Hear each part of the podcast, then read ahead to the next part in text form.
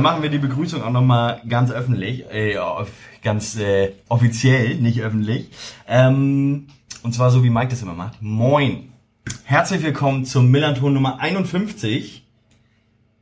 Wir freuen uns sehr, euch heute begrüßen zu dürfen und ich sitze hier mit genau drei handgezählten Persönchen und das liegt daran, dass den Millanton eine unfassbar schwere Krankheitswelle erfasst hat. Ihr habt mit Sicherheit auch schon gemerkt, dass ich, dass diese Stimme, die ihr jetzt hört, nicht immer die erste Stimme ist, die ihr normalerweise beim Millanton hört, denn Mike liegt mit einer schwersten Männergrippe im Bett. Genau das gleiche oder was ähnliches hat Sebastian ereilt. Der liegt noch nicht im Bett, der ist wahrscheinlich noch mit der Bahn unterwegs auf dem Weg nach Hause, denn er hat uns hier dankenswerterweise die Technik aufgebaut. Wolf und Christoph sind ebenso entschuldigt. Der Fanladen ist auf einem Seminar. Ich möchte, glaube ich, gar nicht weiter wissen, was für ein Seminar der Fanladen so macht auf so einem Mittwochabend.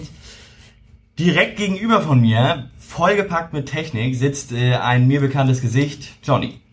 Tim, vielen Dank. Äh, ja, ich bin auch heute wieder hier. Ich habe den, den Sebastian-Platz eingenommen und habe herausgefunden, dass der ganze Kram, den er sonst macht, mit den ganzen Kabeln rumlegen und sowas alles, eigentlich total überflüssig ist und ab sofort kann ich auch seinen Platz einnehmen. Das finde ich sehr schön. Gut, ja, ähm, Sebastian, an dieser Stelle, ich finde, dass du trotzdem bleiben sollst. Du bist der Beste. Neben mir, rechts neben mir, zu meiner rechten Seite, sitzt Verena. Hi. Und zu meiner linken Seite sitzt Flo. Moin. Was Flo und Verena hier machen, da kommen wir natürlich wie immer im zweiten Teil unserer Sendung drauf. Ich sage nur so viel, Flo und Verena sind Mitglieder, Teil, Mitglied ist man ja wahrscheinlich bei euch nicht, sondern Teil, Initiatoren von St. Depri. So sieht's aus. Und äh, mit dem Thema St. Depri und allgemein mit dem Thema Depression wollen wir uns heute im zweiten Teil unserer Sendung befassen. Aber natürlich, nach einer sehr kurzen Begrüßungsrunde kommen wir sofort zum Fußball. Wir hatten drei Spiele in der Zwischenzeit. Ein sehr erfolgreiches Spiel in Heidenheim, ein äh, auch fast erfolgreiches Spiel in, gegen Nürnberg und ein sehr erfolgreiches Spiel in Ingolstadt. Mit sehr erfolgreich in Heidenheim meine ich vor allem die Expected Goals Werte, auf die ich zu sprechen komme. Aber dazu kommen wir später. Johnny, warst du in Heidenheim? Nein, ich war nicht in Heidenheim. Warst du schon mal in Heidenheim? Ich war schon mal in Heidenheim und hatte die äh, Begegnung, gebe ich immer wieder gerne weiter. Ich bin zusammen mit Gerd ähm, auf ein Lidl-Ticket quasi mit der Regionalbahn runtergeeiert. Und wir haben dann irgendwie uns ein bisschen durch Heidenheim geschlängelt und sind dann nachher zum Stadion hin. Die Busse standen bereits da, durften dann rein. Und für den geneigten Auswärtsfan ist es ja immer relativ unwahrscheinlich, dass man dort tatsächlich Vollbier bekommt. Bin also hin zum Stand und fragte ihn dann, wie es aussieht, ob was man denn hier ausgeschenkt bekäme. Und dann guckte er mich ganz unent also verstand überhaupt die Frage nicht und sagte, Dinkelacker. Ich sag, ja, äh, Vollbier oder Schaumgebremst ist sowas. Dinkelacker. Ich sag, ja, dann machen wir vier. Vier Dinkelacker. Nee, vier Pappen. Komm, mach hin, mach hin. Und es ging dann so ein Raunen durch die Menge, als klar war, es gab Weißweinschorle und Dinkelacker. Der Tag war schön. Aber das ist alles schon ein bisschen her. Dieses Mal war ich nicht da. Okay, aber Heidenheim grundsätzlich, damals habt ihr wahrscheinlich auch verloren, ne? Oder haben wir auch verloren? Ja. ja. Wir haben in Heidenheim auch noch nie gewonnen.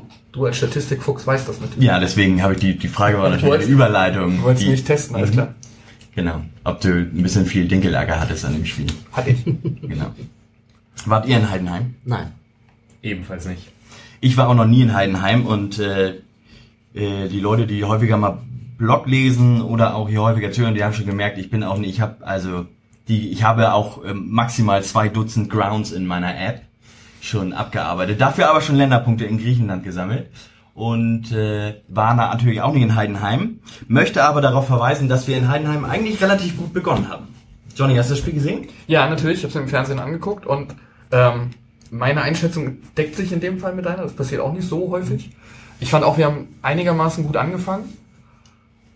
Aber dann kommen wieder die, die Weisheiten ins Spiel und ich finde, wir müssen irgendwann dieses, dieses Phrasenschwein einführen. Man darf das entscheidende Tor nämlich einfach nicht zu früh schießen und genau das ist passiert. Ähm, muss man mal genau nach der Minute gucken, aber es war relativ frühzeitig im Spiel. Aziz Bouadouz schießt, trifft und ich freue mich wie doll und am Ende kommt halt nichts bei rum. Das war für mich sehr, sehr frustrierend. War es nicht ein Kopfball? Ja, mit schießt man Ja, schießen. Ja, ja. War wie eine Kanone geschossen. Ähm, schön fand ich auch, dass wir beim letzten Millanton, der ja vier Tage, drei Tage vorher aufgenommen wurde, dass wir einen richtigen Abgesang auf Boadus gemacht haben und gesagt haben, ja, mit dem nächsten Torschuss, er könnte frühestens mit dem, ich weiß gar nicht mehr genau, 20. oder 27. Torschuss, könnte er sein erstes Tor in der Saison machen und dann macht er genau mit dem ersten Torschuss in Heidenheim, wie wir es hochgerechnet hatten dann, ja, macht er sein erstes Ligator. Als Vorbereiter steht übrigens äh, Buballa drin. Ich habe gerade mal nachgeguckt, das hatte ich nicht mehr präsent. Und wie du natürlich richtig hattest, recht hattest, es war ein Kopfball. Und äh, besonders hervorheben bei der Vorbereitung ist aber Diamantakos. Der hat das überhaupt sehr gut zu Bubala gebracht. Hatte ich die Startaufstellung, also dass er in der Startelf war, gewundert? Mich schon. Ja? Ja. Mich hat's zumindest dahingehend gewundert, dass eigentlich wir gar nicht gegen Heidenheim so gespielt haben, wie ich das erwartet hätte. Es lag vielleicht aber auch daran, dass nach einer Viertelstunde schon drei Tore gefallen waren.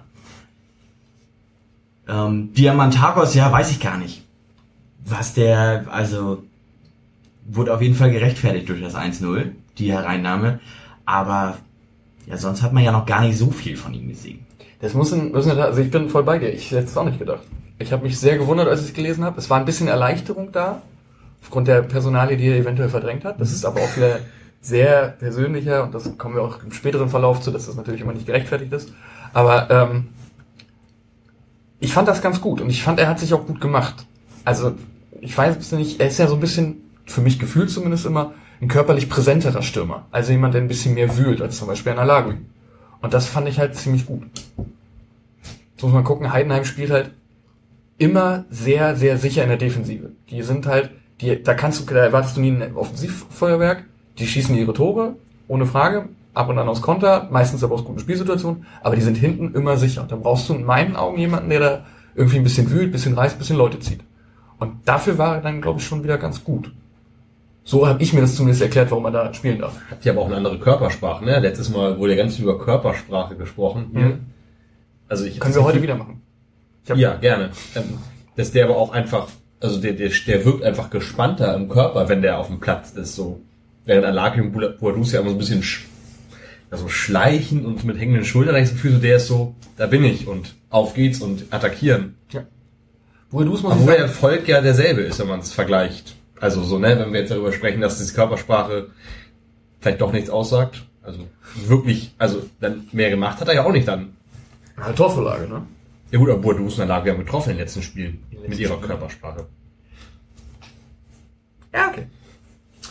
Kann man sicherlich drüber diskutieren. Ich glaube, also Alagi und Diamantagos sind komplett unterschiedliche Spielertypen. Nicht nur von der Körpersprache her, sondern einfach allein von der Geschwindigkeit her. Deswegen ähm, ist Diamantagos mit Sicherheit auch ein, äh, wurde er mit Sicherheit auch gegen Heidenheim gebracht, weil da irgendwas gesehen wurde in der Gegneranalyse, was ähm, eher dafür gesprochen hat, dass man eben gar nicht so sehr auf mit zwei Spitzen spielt, die relativ weit vorne sind, sondern mit Diamantagos jemand hat, der sich ein bisschen zurückfallen lässt und dann halt ein bisschen reinstechen kann.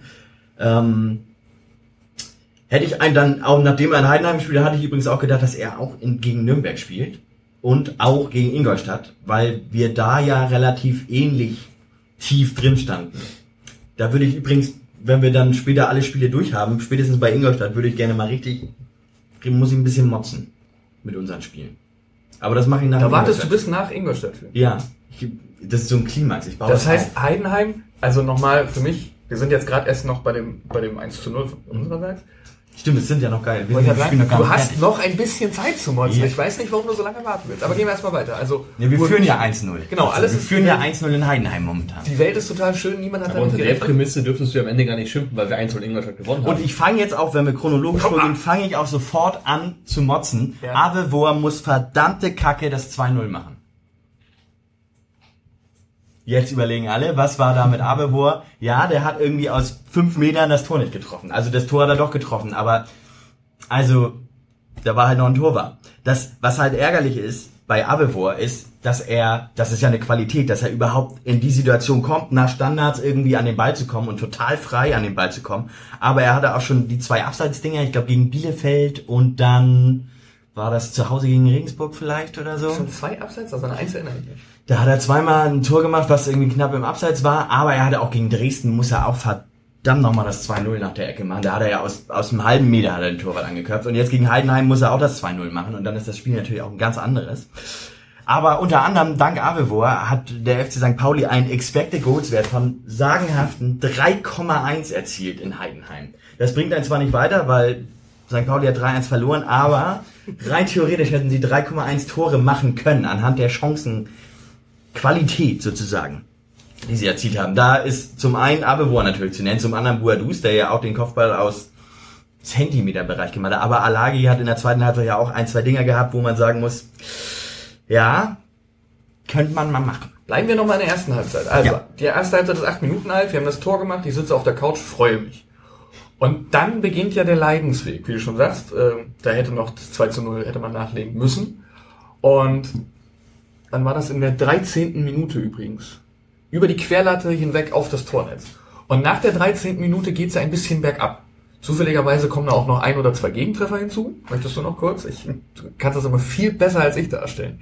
Ich habe, für mich war es halt, das 1-1 war nach dem Standard. Das war einfach nur mau verteidigt. Können wir ja besonders gut nach Standards verteidigen. Das verstehe ich nicht. Ich meine, das ist ja das Einzige, was du üben kannst, oder? Also, Was ich übrigens bemerkenswert fand, fand, nicht fante, fante mit T ist auch gut. Was ich bemerkenswert fand, war, dass Kauzinski im Nachhinein so dermaßen hart mit Lasse Sobich ins Gericht gegangen ist. Oder beziehungsweise allgemein angekündigt hat, also allgemein die Fehler, beziehungsweise die, die individuellen Fehler, also die Spieler, die die Fehler gemacht haben, genau benannt hat.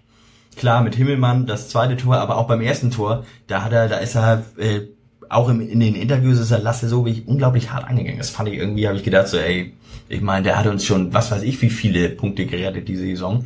Da macht er mal einmal einen Fehler und kriegt er gleich zack voll eine gewischt vom Trainer. Fand ich ein bisschen heftig. ja, aber besser als diese Standard 0815 Dinger, Pressekonferenzen nach zu sagen, ja, wir haben gut gestanden und äh, da kann man auch durchaus mal sagen, pass mal auf, das war Kacke. Ja. Das gerade, das, das 2-1, das war ja wohl, das darf nicht passieren. Himmelmann kommt raus und faustet das Ding weg, anstatt es zu fangen. Der war ja auch fangbar, den hätte ja ich mit meinen Klopfoten gekriegt.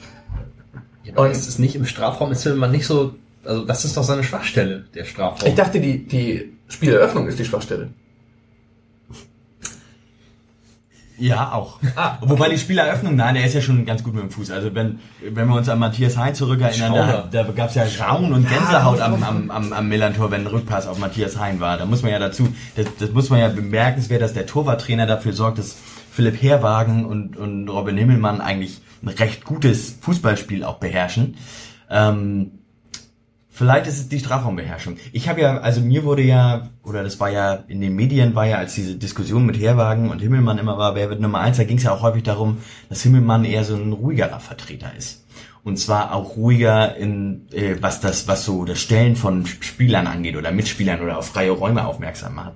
Ich meine, Herwagen ist auch ein ruhiger Vertreter, da heißt es dann, der beruhigt das Team. Das ist also eine gute Ruhe. Bei Himmelmann soll es dann ja eher eine nicht so gute Ruhe gewesen sein. Ja, aber wir machen jetzt hier die Torwartdiskussion nicht mehr auf. Ich wollte nur darauf hinweisen, dass ich es ganz gut finde, wenn ein Trainer auch mal Fehler klar benennt. Weil wir haben uns auch in diesem Kreise schon des Öfteren darüber aufgeregt, dass die danach folgenden Pressekonferenzen immer so ein bisschen Larifari sind. Ja, stimme ich dir vollkommen zu. Danke. Wir Stimme ich dir vollkommen zu. wir sind übrigens immer noch erst bei der 16. Minute beim 2 zu 1.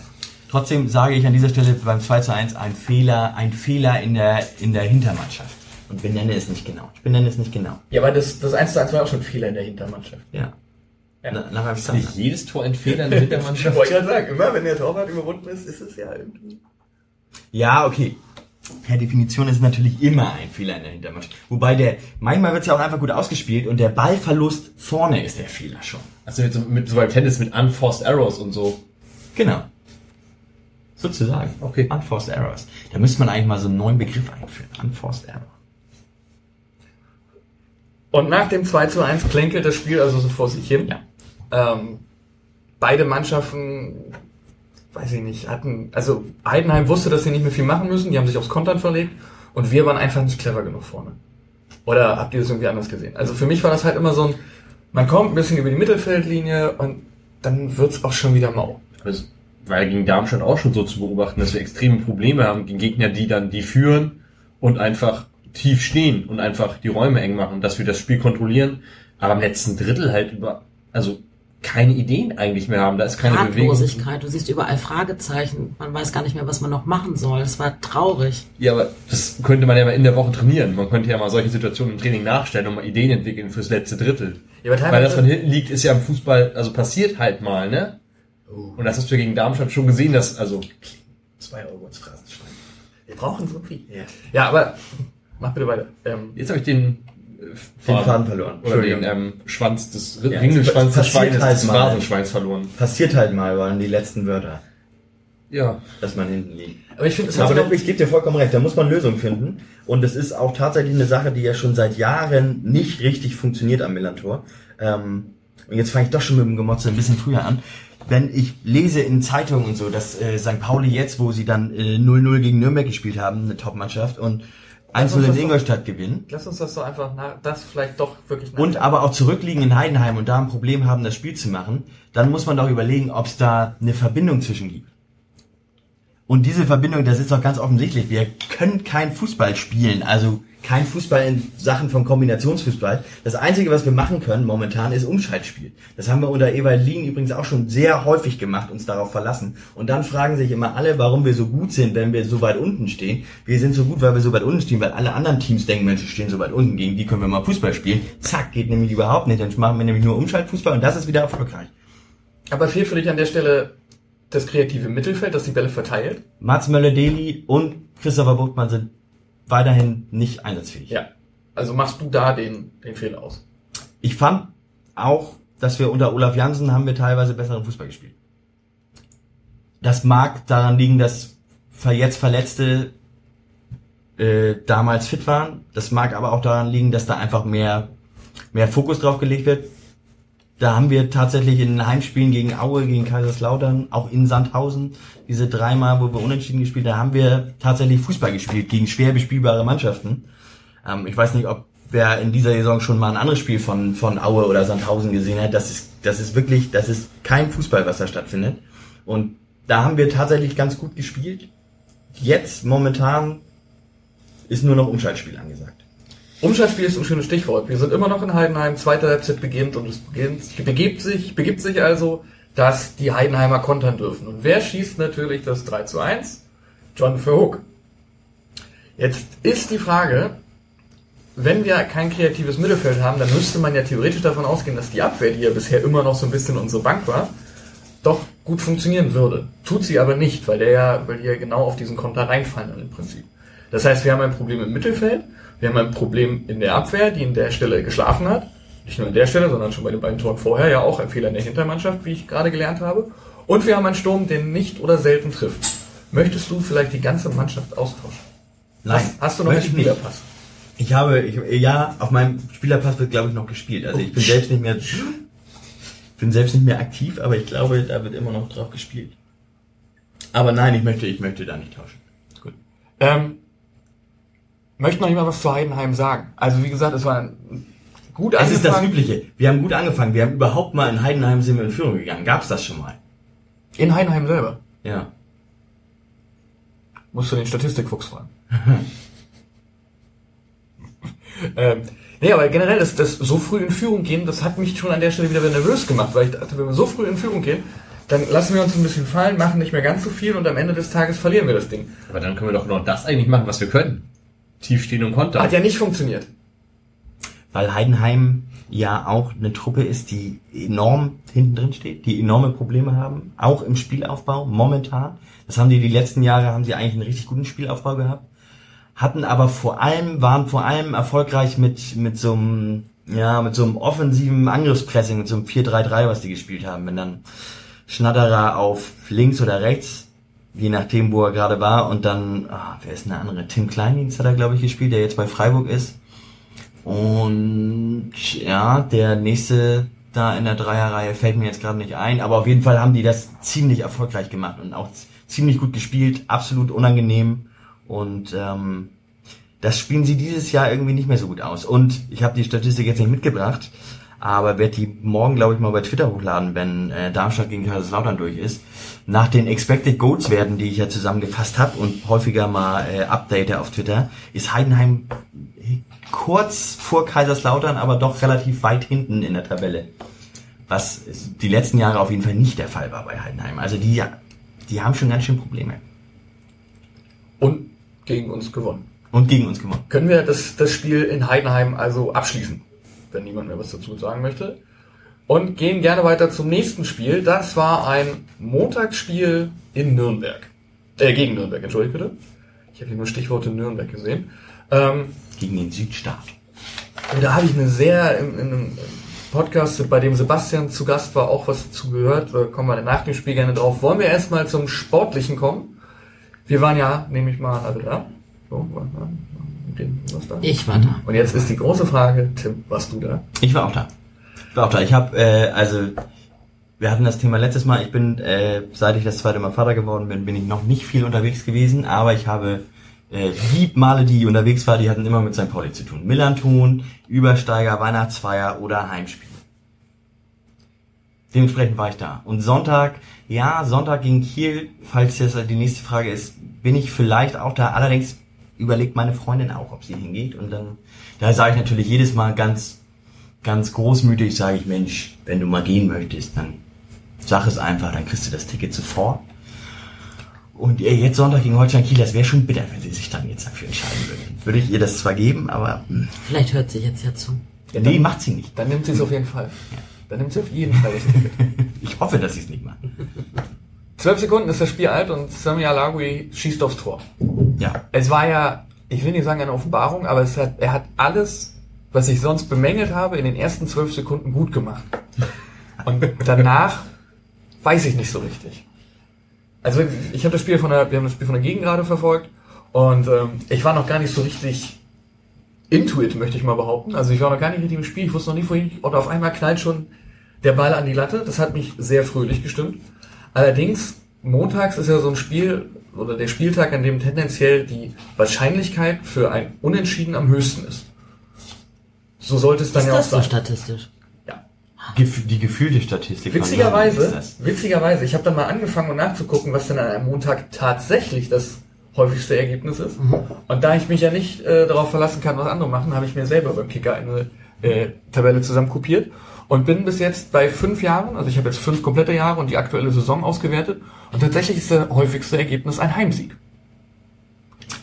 Was ja sich nicht groß unterscheidet von anderen Tagen, an denen Fußball gespielt wird, würde ich mal behaupten. Ich habe bisher, also mir wurde diese Statistik ja nur zugeflüstert, dass das dass am Montag die Wahrscheinlichkeit für ein Unentschieden höher ist als den anderen Tagen, den anderen Tagen.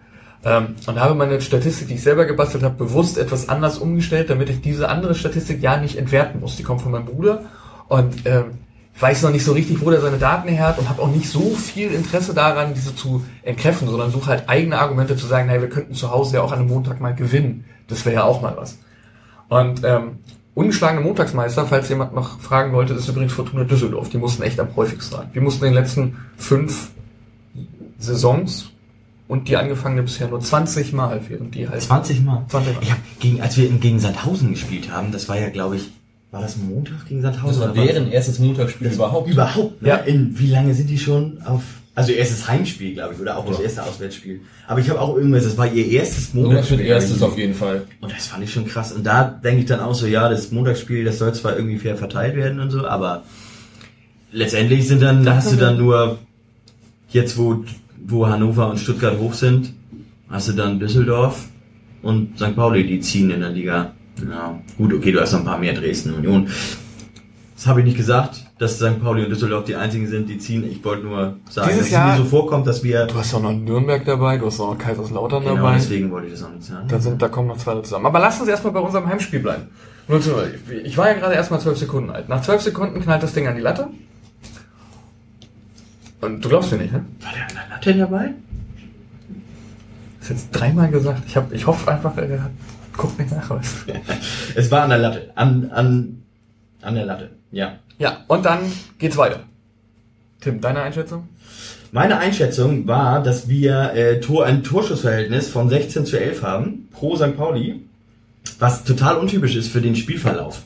Ähm, weil Nürnberg eigentlich das Spiel gemacht hat und wenn man sich dazu und dieses Mal, ich weiß, ich verschmähe die Pässe immer, aber zur Beschreibung des Spiels ist es ganz schön, wenn man wenn man sagt, dass äh, Nürnberg 627 Pässe gespielt hat und St. Pauli nur 268.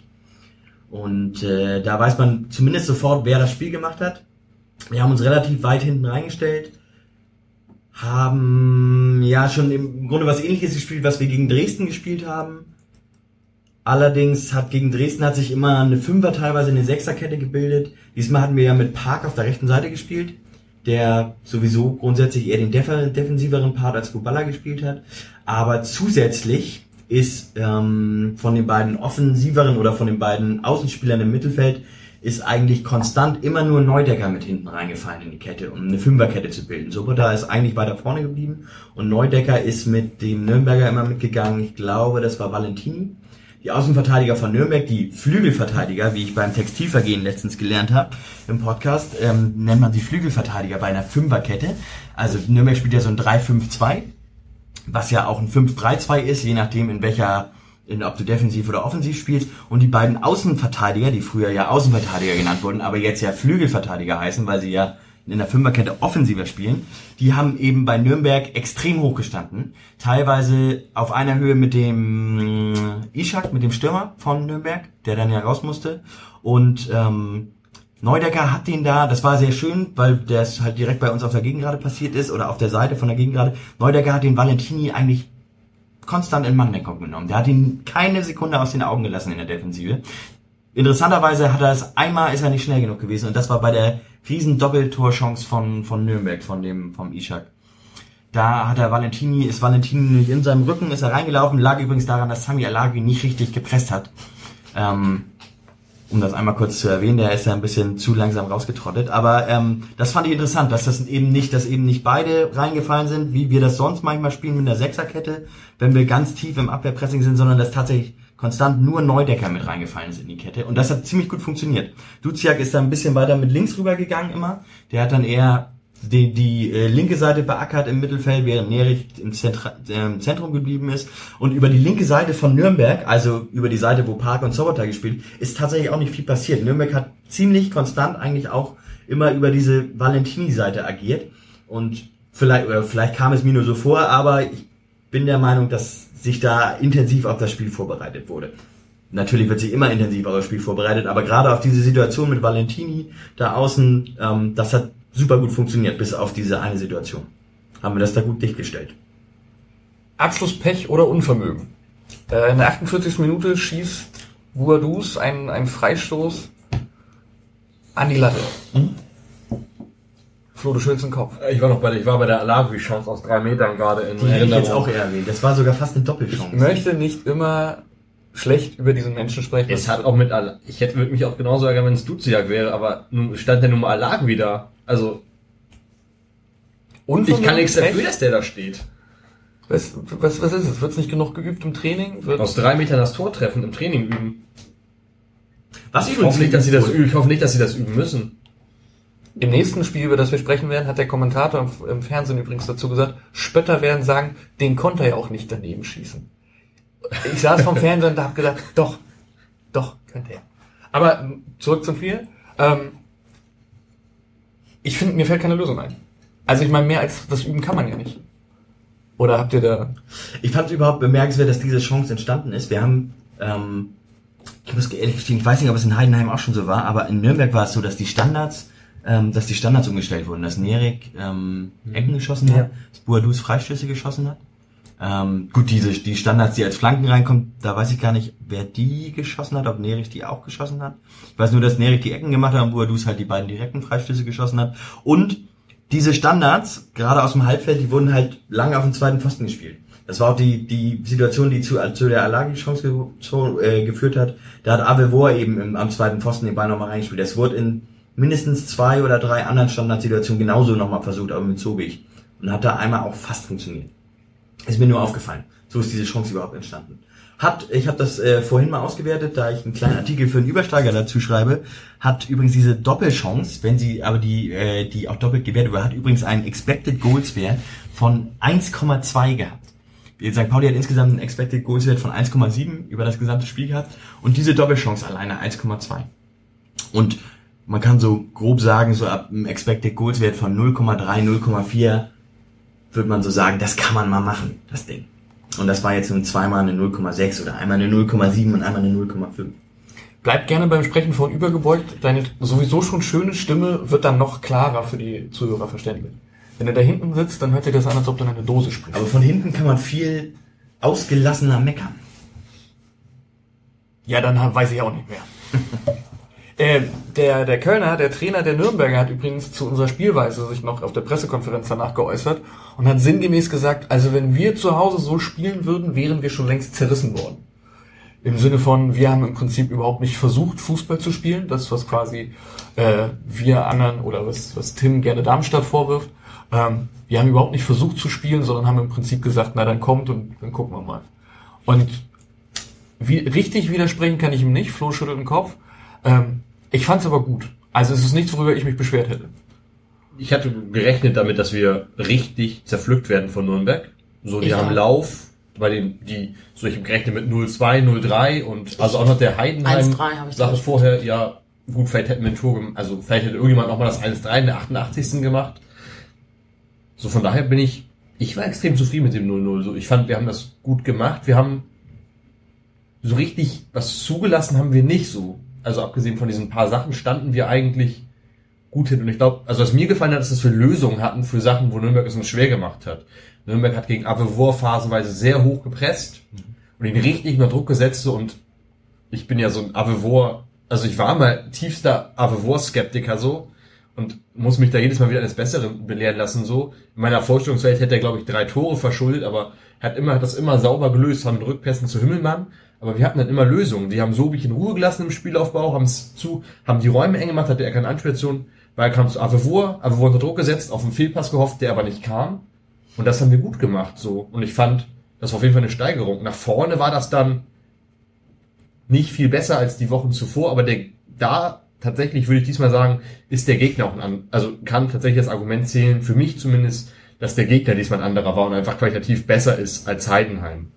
So, dass man da einfach sagen kann, okay, vielleicht ging da nicht mehr. Und ich glaube, wir wären nicht zurückgekommen, wenn wir in Führung, wenn Nürnberg in Führung gelegen hätte. Dann wäre es sehr schwer geworden. Von daher. Bredlo, Ich fand das super. Also ich fand das richtig gut so. Ich war danach sehr zufrieden mit dem 0-0. Ich habe mich ja, ich, wie gesagt, ich habe mich auch damit. Also das ist auch nur meine. Meinung. Äh, Bredlo, der Torwart von Nürnberg, ist vom Kicker danach auch in die Elf des Tages gewählt worden, weil er ja doch zwei, drei Sachen gehalten hat, bei denen andere gesagt hätten, no, den lasse ich mal durch. Insgesamt kann man also sagen, dass es eigentlich ein vernünftiges Spiel war. Keiner kann sich über das 0 zu 0 beklagen. Ähm, Wenn es am Ende für uns 1 zu 0 oder für die 1 zu 0 gestanden hätte, hätte sich auch am Ende irgendwie keiner richtig beschweren können. Spiel, oder? Ja, ich muss, also ich muss auch sagen, ich, ähm, ich habe den, den vor dem Spiel, den Millanton vor dem Spiel habe ich gehört mit, ähm, ich weiß gar nicht, welcher Nürnberg-Fan da war.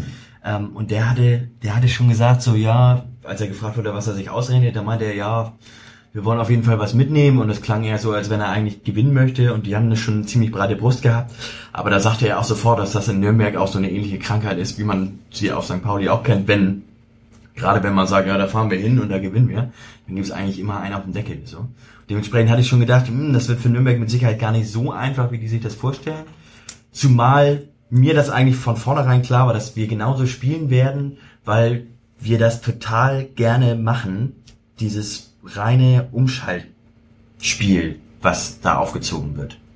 Ähm, und was Nürnberg, Nürnberg hat das eigentlich gar nicht so schlecht gemacht. Die sind halt nur ganz selten einmal eben diese Situation über die rechte Seite mit Valentini, die da zu der Doppelchance geführt hat. Die sind halt ganz selten nur da über die über die ähm, erste Reihe von St. Pauli rübergekommen. Aber das, was will man auch machen, wenn man da irgendwie, also das ist ja halt so ein großes Problem. Was will man machen, wenn da irgendwie eine Fünferkette, teilweise eine Fünferkette und eine Viererkette davor steht? Ich meine, da ist einfach kein Platz. Wenn die sauber verschieben, das haben wir gemacht, dann, dann wird's halt echt brutal schwer. Und ähm, ja. Ich vom Spielverlauf her ärgert's mich, dass wir das nicht gewonnen haben, weil ich fand, dass wir die besseren Chancen hatten. Vom vom Investment, was die Mannschaften getätigt haben, würde ich sagen, dass Nürnberg tatsächlich da sich ärgern kann. Nur vom Investment, nicht von dem, was, was der Ertrag dann letztendlich war an Chancen. Ähm, Also Nürnberg hat echt viel investiert und ich kann den, kann den, ähm, den Trainer von Nürnberg gut verstehen, wenn er sich da aufregt und sagt, oh, wenn wir zu Hause so spielen würden, dann gäbe es aber Ärger. Ähm, schön, dass er nicht bei St. Pauli Trainer ist. Ja, der spricht auch so undeutlich. Der kommt ja so aus dem süddeutschen Raum, das ist ganz schwer zu verstehen und dann schwätzt er immer so. Ähm, Randerscheinung, es ist ein Montagsspiel. Es gab ja mal in der Fanszene den Konsens, montags keine Fanmaterialien in optischer Natur mitzunehmen. Das wird von der Südkurve auch immer noch getragen. Das wird von Teilen der Gegengrade auch noch getragen. Dennoch gibt es halt wieder viele Menschen, die ihre Fahnen schwenken und sagen, naja, Montagsspiele werden wir in der zweiten Liga nicht abschaffen können. Dann kann ich meine Mannschaft auch supporten und Konfetti werfen. Die Gäste haben sich allerdings speziell hervorgetan durch einen Südstaaten-Fahnen Doppelhalter, die konföder- konföderierten Fahne, habe ich jetzt gelernt, heißt das korrekt. Ähm, selbst in deren eigenen Fanszene oder eigener Fanszene ist es auch nicht ganz unumstritten. Es gibt einen Podcast, der sich äh, total beklubbt nennt. Dort war Sebastian auch zu Gast.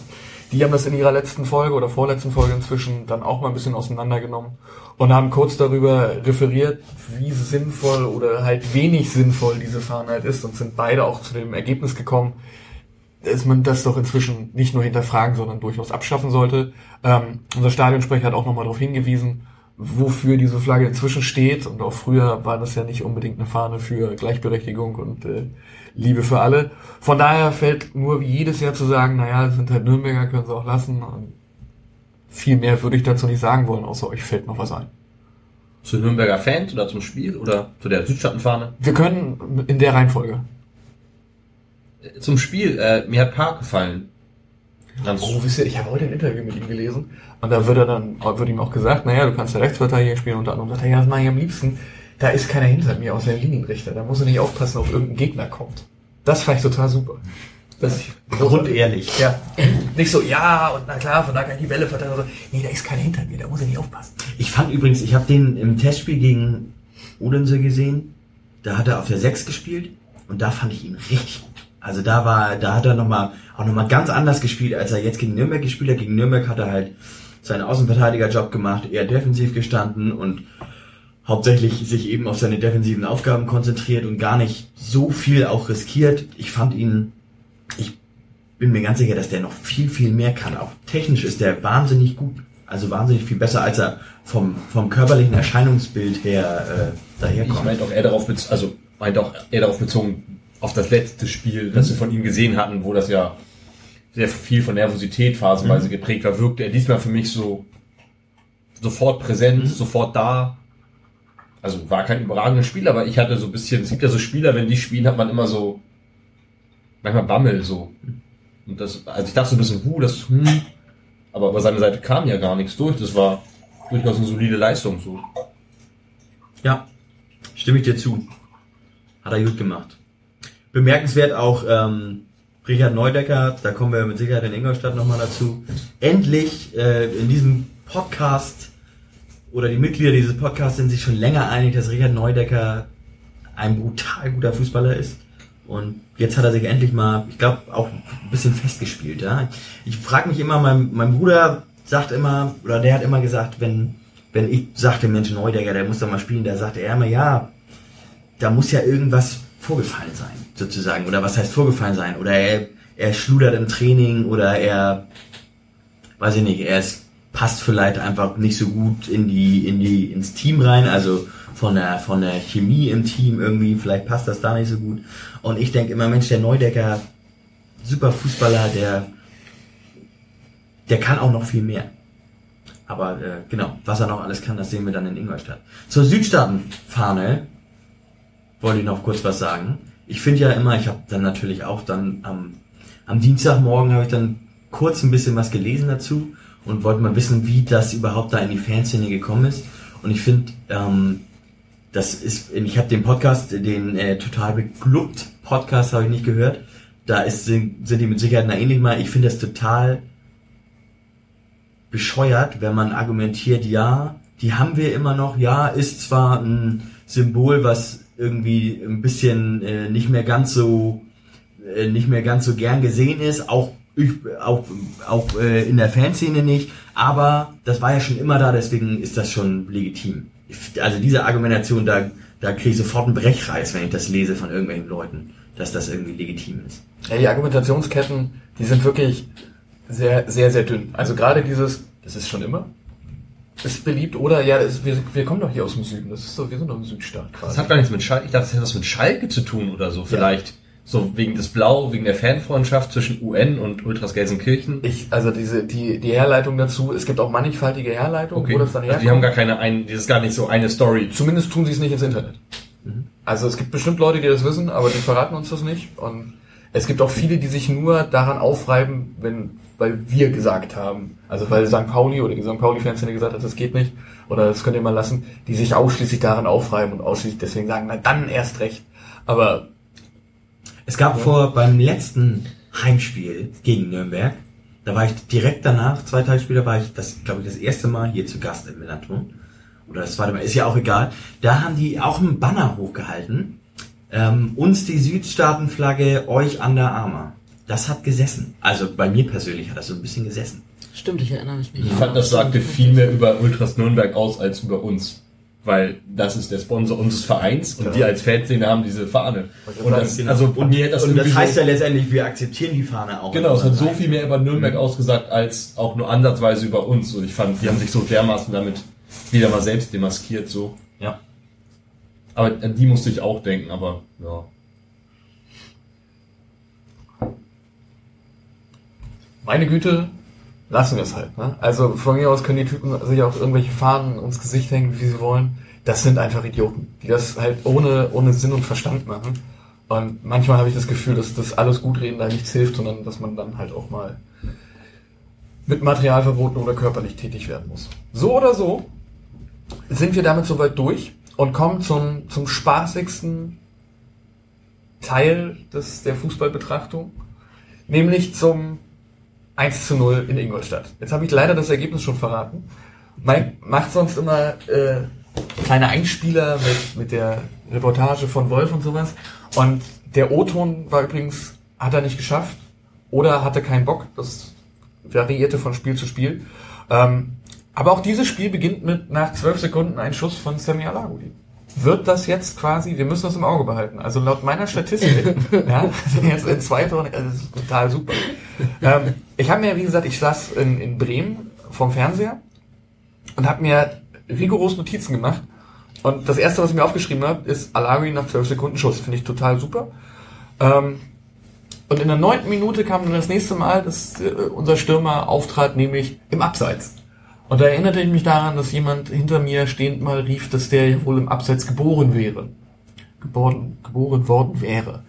Und ähm, war für mich ein bisschen bezeichnend. Also er steht ja wirklich immer im Abseits, versucht dann in der letzten Sekunde noch diesen Schritt zu machen und ist manchmal einfach zu langsam. Und so auch dieses Mal. Ich war wenig begeistert. Wiederum begeistert war ich, als ich dann nach 10 Minuten in den Gästeblock in Ingolstadt werfen, äh, Blick werfen konnte und immer noch eine große Zaunfahne vorne hing, voran St. Pauli, auf braun-weiß kariert und die Fahnen immer noch geschwungen und immer noch gesungen wurde. Also das fand ich wirklich großartig, dass es so lange durchgezogen wurde. Jeder, der mal auswärts fährt, kennt das. Das hält immer ein bisschen länger als zu Hause und so. Man ist auch ein bisschen engagierter, ein bisschen enthusiastischer. Aber 10 Minuten am Stück, das fand ich total super. Also das hat dann auch mein, mein trauriges Bild über das bisherige Spielsituation wieder so ein bisschen zurechtgerückt und dann kann es auch weitergehen. Ähm, der Kommentator hat dann das Wetter ins Spiel gebracht. Das hatte tatsächlich so zu dem Zeitpunkt auch schon ein bisschen geflockt. Es wurde im späteren Verlauf ja immer schlimmer. Ähm, aber wie gesagt, nach 10 Minuten wurde dann die Fahne abgehangen. Dann, was habe ich hier aufgeschrieben, zwölfte Minute, Aziz zu egoistisch. Er hätte nochmal querpassen können, dann hätten wir vielleicht auch da schon 1 zu 0 führen können. Aber er versucht selber das Tor zu machen, das hat nicht hingehauen. Ähm, Hatten wir übrigens gegen Nürnberg auch schon die Situation. das hat er zu sehr an sich beim gedacht. ne? Konter, wo er aus 20 Metern schießt, wo links und rechts noch zwei Leute mitlaufen. Aber andersrum denke ich mir halt immer, lieber so, als dass sie irgendwie 14 Mal quer spielen. Denke ich auch, ähm, bei der erfolgreichen Passquote von Aziz Bouadouz. Laufen wir eher noch einen Konter und das war dann Schadensbegrenzung mit dem Schuss. Wahrscheinlich. wahrscheinlich. So, Alagui, 14. Minute, zweimal Fehlpass und er spielt zweimal exakt denselben Fehlpass. Das hatte schon wieder, ich weiß nicht, ob das, ob das Arbeitsverweigerung war oder ob das so geübt war, aber er hat zweimal den gegnerischen Spieler komplett angeschossen. Wahnsinn. Da habe ich mich richtig, richtig geärgert. Und nach Einwürfen wurde mir dann immer Angst und Bange, weil wenn wir den Ball zum Einwurf hatten, dann hatte spätestens zwei Ballkontakte später der Gegner den Ball. Hab, ich, ihr könnt mich immer gerne korrigieren. Ihr sitzt alle da und guckt auf eure Telefone. Nee, ich finde das sehr beeindruckend, was du, was du äh, da so für Notizen hast. Und 27, Ich 22. bin, mir ist, mir ist gerade aufgefallen, wo wir so viel über Sami Alagi sprechen, in meiner Bezugsgruppe in der Gegend gerade, da äh, wird ja immer gern gesagt, dass Sami eine Ballallergie hat. Ne? Ja. Ha. Also dieser Witz ist tatsächlich weiter verbreitet, als du denkst. Ja? Okay. Schon mit der Verpflichtung klingelte mein Telefon und jemand schrieb das. Das war, da, danke Kalle dafür übrigens nochmal. Ähm, genau, nach Einwürfen MAU, dann passiert eine ganze Weile nichts. Das plänkelt so von links nach rechts. Ingolstadt ist ähm, vom Einzelspieler her, finde ich, ein bisschen besser aufgestellt. Sonny Kittel spielen Ich sieht. hätte ein bisschen gesagt, um halt unseren, unser richtigen Ja. Chef zu stellen. Nein, Aber Entschuldigung, aber Son, so Spieler wie Sonny Kittel, die ähm, werden sicherlich nicht noch ein Jahr in der zweiten Liga verbringen. Die Frage ist, ob der Verein nicht noch ein Jahr in der zweiten Liga verbringt, weil der wird es wahrscheinlich doch eher machen, wenn es so weitergeht. Der Präsident ist es, glaube ich, der Herr Vier, hat sich heute sehr ausführlich auf der Internetseite der Ingolstädter äh, darüber ausgelassen, dass er findet, dass die Mannschaft zu wenig Willen hat. Ähm, aber die sind individuell Vielleicht, halt vielleicht anders also die. Frage ist natürlich, was, was bewegt Spieler dazu, in Ingolstadt zu spielen? Hm, das frage ich mich Der auch. Dienstwagen. Und vielleicht die Das sportliche kann sein. Ich weiß, Ich meine, man sagt immer sportliche Perspektive. Du, alle Leute, die zu Leverkusen oder Hoffenheim oder, oder Wolfsburg wechseln, die sagen immer sportliche Perspektive. Jetzt kann man mal Ja, das sind überlegen. immer nur die Fans. Ja, die, die Fans. Vor diesem tollen Stadion, vor den tollen Fans, die nicht ins Stadion gehen. Da können wir, das können wir in gemischtes packen, das wird super. Äh, Der Mike möchte gerne immer noch das was Dönches nennen, aber ich möchte das nicht, allein schon, weil er heute nicht hier ist. 22. Minute, Aziz Bouadou steht im Abseits. Von wem kommt der Pass? Von Sammy Alagui. Übrigens, laut Kommentator zu spät. Hätte er eine Idee früher gespielt, wäre es kein Abseits gewesen und eine bessere Ach, Torchance. Ist ja komisch, bei, ist ja komisch. Überraschend für alle. Aber lassen wir dieses ganze Gebäsche, es geht nämlich noch weiter. In der 27. Minute, Alagui verliert vorn den Ball, meckert und bleibt stehen. Steht ja bei mir auf dem Zettel. Äh, Du hast nichtsdestotrotz. ja auch nur Notizen über Alagi und Nein, Reviews gemacht. 27. Minute, Abschluss Bernd Nerich. Ah, Bernd Nerich kriegt den Ball und zimmert einfach mal drauf. Sah auch ganz gut aus. Als, als die Kamera dann hinter ihm war, hat man gesehen, dass er sich auch wirklich was bei gedacht hat und nicht nur blöd draufgezimmert hat. Aber der Mann ist halt Verteidiger. Also, war nicht, der hat Stürmer, der war Stürmer früher. In der Jugend war der Stürmer übrigens. Und die guten Spieler, das hat Louis van Gaal mal gesagt, die guten Spieler, hat er zu Toni Kroos oder zu Bastian Schweinsteiger gesagt, die wandern im Laufe ihrer Karriere immer weiter nach hinten. Bist du deswegen Torwart geworden? Ich war immer, ich war schon immer Libero, äh, Libero. Ich war schon immer gut sozusagen. Gut und alt. Ähm, aber das, äh, Bernd Nerich hat ja zum Beispiel im Heimspiel gegen Aue, hat er ja Libero gespielt. Das fand ich bemerkenswert. Da habe ich gedacht, jetzt ist er alt geworden. Dabei ist er noch gar nicht so alt. Ist er Anfang 30. 30. Ja. Ist er noch gar nicht so alt. Es gibt Gerüchte, dass die, die Verhandlungen über seinen Vertrag wieder aufgenommen werden. Oh ja, das habe ich auch gelesen. In der, in der bösen Zeitung mit den vier Buchstaben. Die berichtet bisher exklusiv darüber, dass man wohl wieder miteinander spricht. Ich glaube, wir müssen Vielleicht hat die Titanic damit was zu tun. wir müssen den Stöber mal einladen. Ähm, 29. Minute. Und das fand ich wirklich, der Kommentator an sich hat sich, war schon ein ganz netter Typ und so. Aber dann hat er sich sehr intensiv über das Beschweren beschwert. Ähm, ein Ingolstädter, wie war denn das denn? Beschwert sich über das Beschweren mit deutlichen Worten, nervt was soll's, genau. Ingolstädter Spieler begeht einen Foul, was auch immer, war nix Dolles und beschwert sich dann auch noch darüber und sagt, nein, habe ich doch gar nicht, das ist doch meine Spielweise und sowas. Und das haben die während des Spiels des Öfteren wohl getan. Ingolstadt war ja in der, in der Erstligasaison auch für alle Erstligamannschaften sehr unangenehm, weil sie, ein anderer Verein dieser Stadt hat auch das Wort eklig und giftig benutzt, weil sie halt so spielen, wie sie spielen. Also viel mit, mit Rüden, Faulen, Spiel, viel mit Das, Meckern. und das haben die behauptet, ne? Wo jetzt hier gegen Leverkusen, letzten Samstag im Heimspiel, da hätten die zweimal rot sehen Der hat ja kaputt getreten. Aber naja, äh, auf jeden Fall hat sich der, der Kommentator sehr intensiv darüber aufgelassen, ausgelassen, dass er findet, dass das ja wohl nicht sein kann. Die Leute sollen einfach mal Fußball spielen und wenn sie halt jemanden umtreten, dann auch dazu einfach mal stehen und sagen, ja, blöd, gut, mach mal weiter. Äh, nichtsdestotrotz,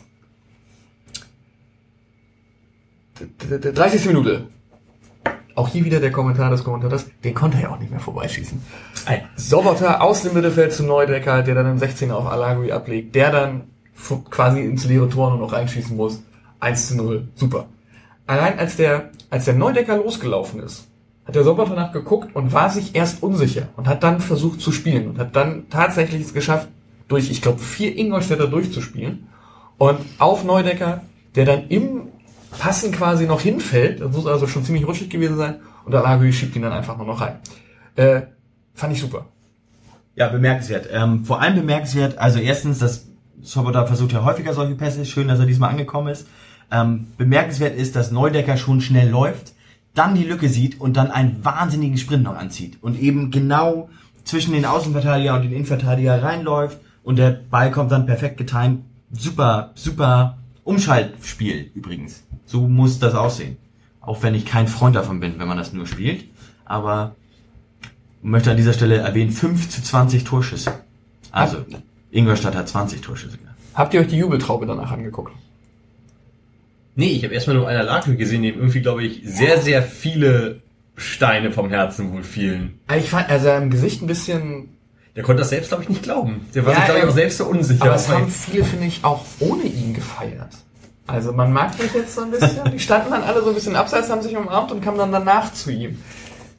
Weiß ich nicht. Also ich würde ja auch 40% dieses Tores mindestens auf, auf äh, Sobota und Auf 40% jeden Fall. auf, Und auf 70 Prozent rechnen. Neudecker, so Ingo Anderbrücke Gedächtnissprüche, Ja. jetzt bringt. Ja, clever. So, aber ähm, Sami ist das ja quasi nur noch auf den Fuß der gefallen. muss ja nur noch irgendein Körperteil hinhalten. Ich wollte grad sagen, hoffen, dass er also- nicht rübergeht. Vielleicht hat er sich auch deswegen nicht so doll gefreut. Aber das ist mir halt aufgefallen. Also, vielleicht habt ihr das ja anders gesehen. Ja, ich glaube, wenn man, wenn man sich ähm, auch die Reaktion auf seine Auswechslung anschaut, die in Wann war die Reaktion auf seine Auswechslung? Haben wir die haben wir beim letzten Mal schon. Höhnisches Gelächter, das muss man jetzt war äh, höhnisches Nürnberg aber auch nicht so viel anders, ne, als er ging. Also Ja, es war gegen leise, Nürnberg fand ich das schon ein bisschen besser. Ich muss auch gestehen, er spielt auch ein bisschen besser. Ähm, wenn man allerdings, ähm, ich finde diesen, also Stürmer darf man nicht mehr auch, und da zähle ich Samia Lagi dazu, Muss, musst du das extra noch sagen, oder? die darf man halt nicht nur an Toren messen. Und wenn er sich selbst an Toren nur misst, dann ähm, ist das ein bisschen zu kurz. Aber wenn ich sie gegen Nürnberg, wenn ich Samia Laden gegen Nürnberg an seinen Laufwegen bei Kontern messe, dann wird es, glaube ich, noch gruseliger als mit den Toren. Das, das ist, glaube ich, ein Grund, warum, ähm, warum er auch in der Kritik steht. Weil das in der, in der Fanszene einfach so aussieht wie, also ich habe den Eindruck auch, ich zähle mich ja auch dazu. Also ich finde auch, dass, dass ähm, er, dass nicht nur die Körpersprache nicht stimmt, sondern auch die Laufwege nicht stimmen. Er geht halt eben nicht die Laufwege. Wenn ich, wenn ich an diese Szene, wo Valentini da auf der rechten Seite bei Nürnberg durchgestochen ist, mich daran erinnere, dass Sami Alagi eben nicht diesen zwei, diese zwei Meter gegangen ist und auf den, tja, wer war das? War das Eras? Einer von den Nürnbergern jedenfalls, den er hätte pressen, auf den er hätte pressen müssen, der hatte Zeit ohne Ende, um so einen Pass zu spielen. Da, das, das ärgert mich noch maßloser, als wenn er irgendwie die Bude vorne Ich habe den einen Konter vor Augen, wo er und Boadus sich irgendwie über die Haufen rennen und Sobotta, also da tat mir Sobotta leid, dass der mit den beiden da gerade jetzt zusammenspielen muss. Also wir hatten den Konter, waren der Überzahl und Alagi und Boadus bekommen es nicht hin, steil zu den Raum, Raum gut aufzuteilen, sondern laufen sich irgendwie gegenseitig über den Haufen. Aber ich glaube vielleicht auch, hat er, vielleicht hat er noch nicht seine Position gefunden. Vielleicht weiß man noch nicht, wo er spielen soll. Er war ja, also einige sagen, er sei Stürmer, also so eine Art Neun, irgendwo vorne drin. Andere sagen, er sei mehr so eine hängende Spitze, verkappter Zehner. Und dann wiederum sagen ganz andere, der hat auch mal früher rechts im Mittelfeld gespielt. Im Bei 4-2-3-1. Mhm.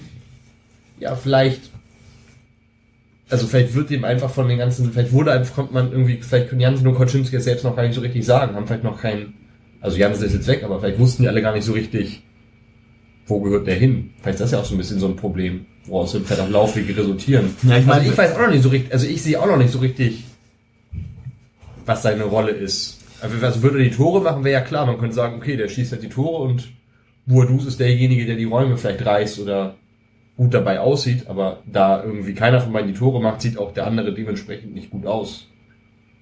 Und man weiß man Ja, wenn man, sich das, wenn man sich das vor der Saison anguckt, letztendlich haben wir letzte Saison haben wir ja sehr erfolgreich im, im 4-2-3-1 gespielt.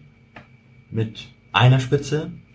Dann kommt mit Sami Alagi ein neuer Stürmer, der zwingend notwendig war, unabhängig davon, ob wir, ähm, ob wir nur mit einer oder zwei Spitzen spielen, weil der einfach ein Stürmer gefehlt hat. Ähm, und dann wird mit zwei Spitzen gespielt.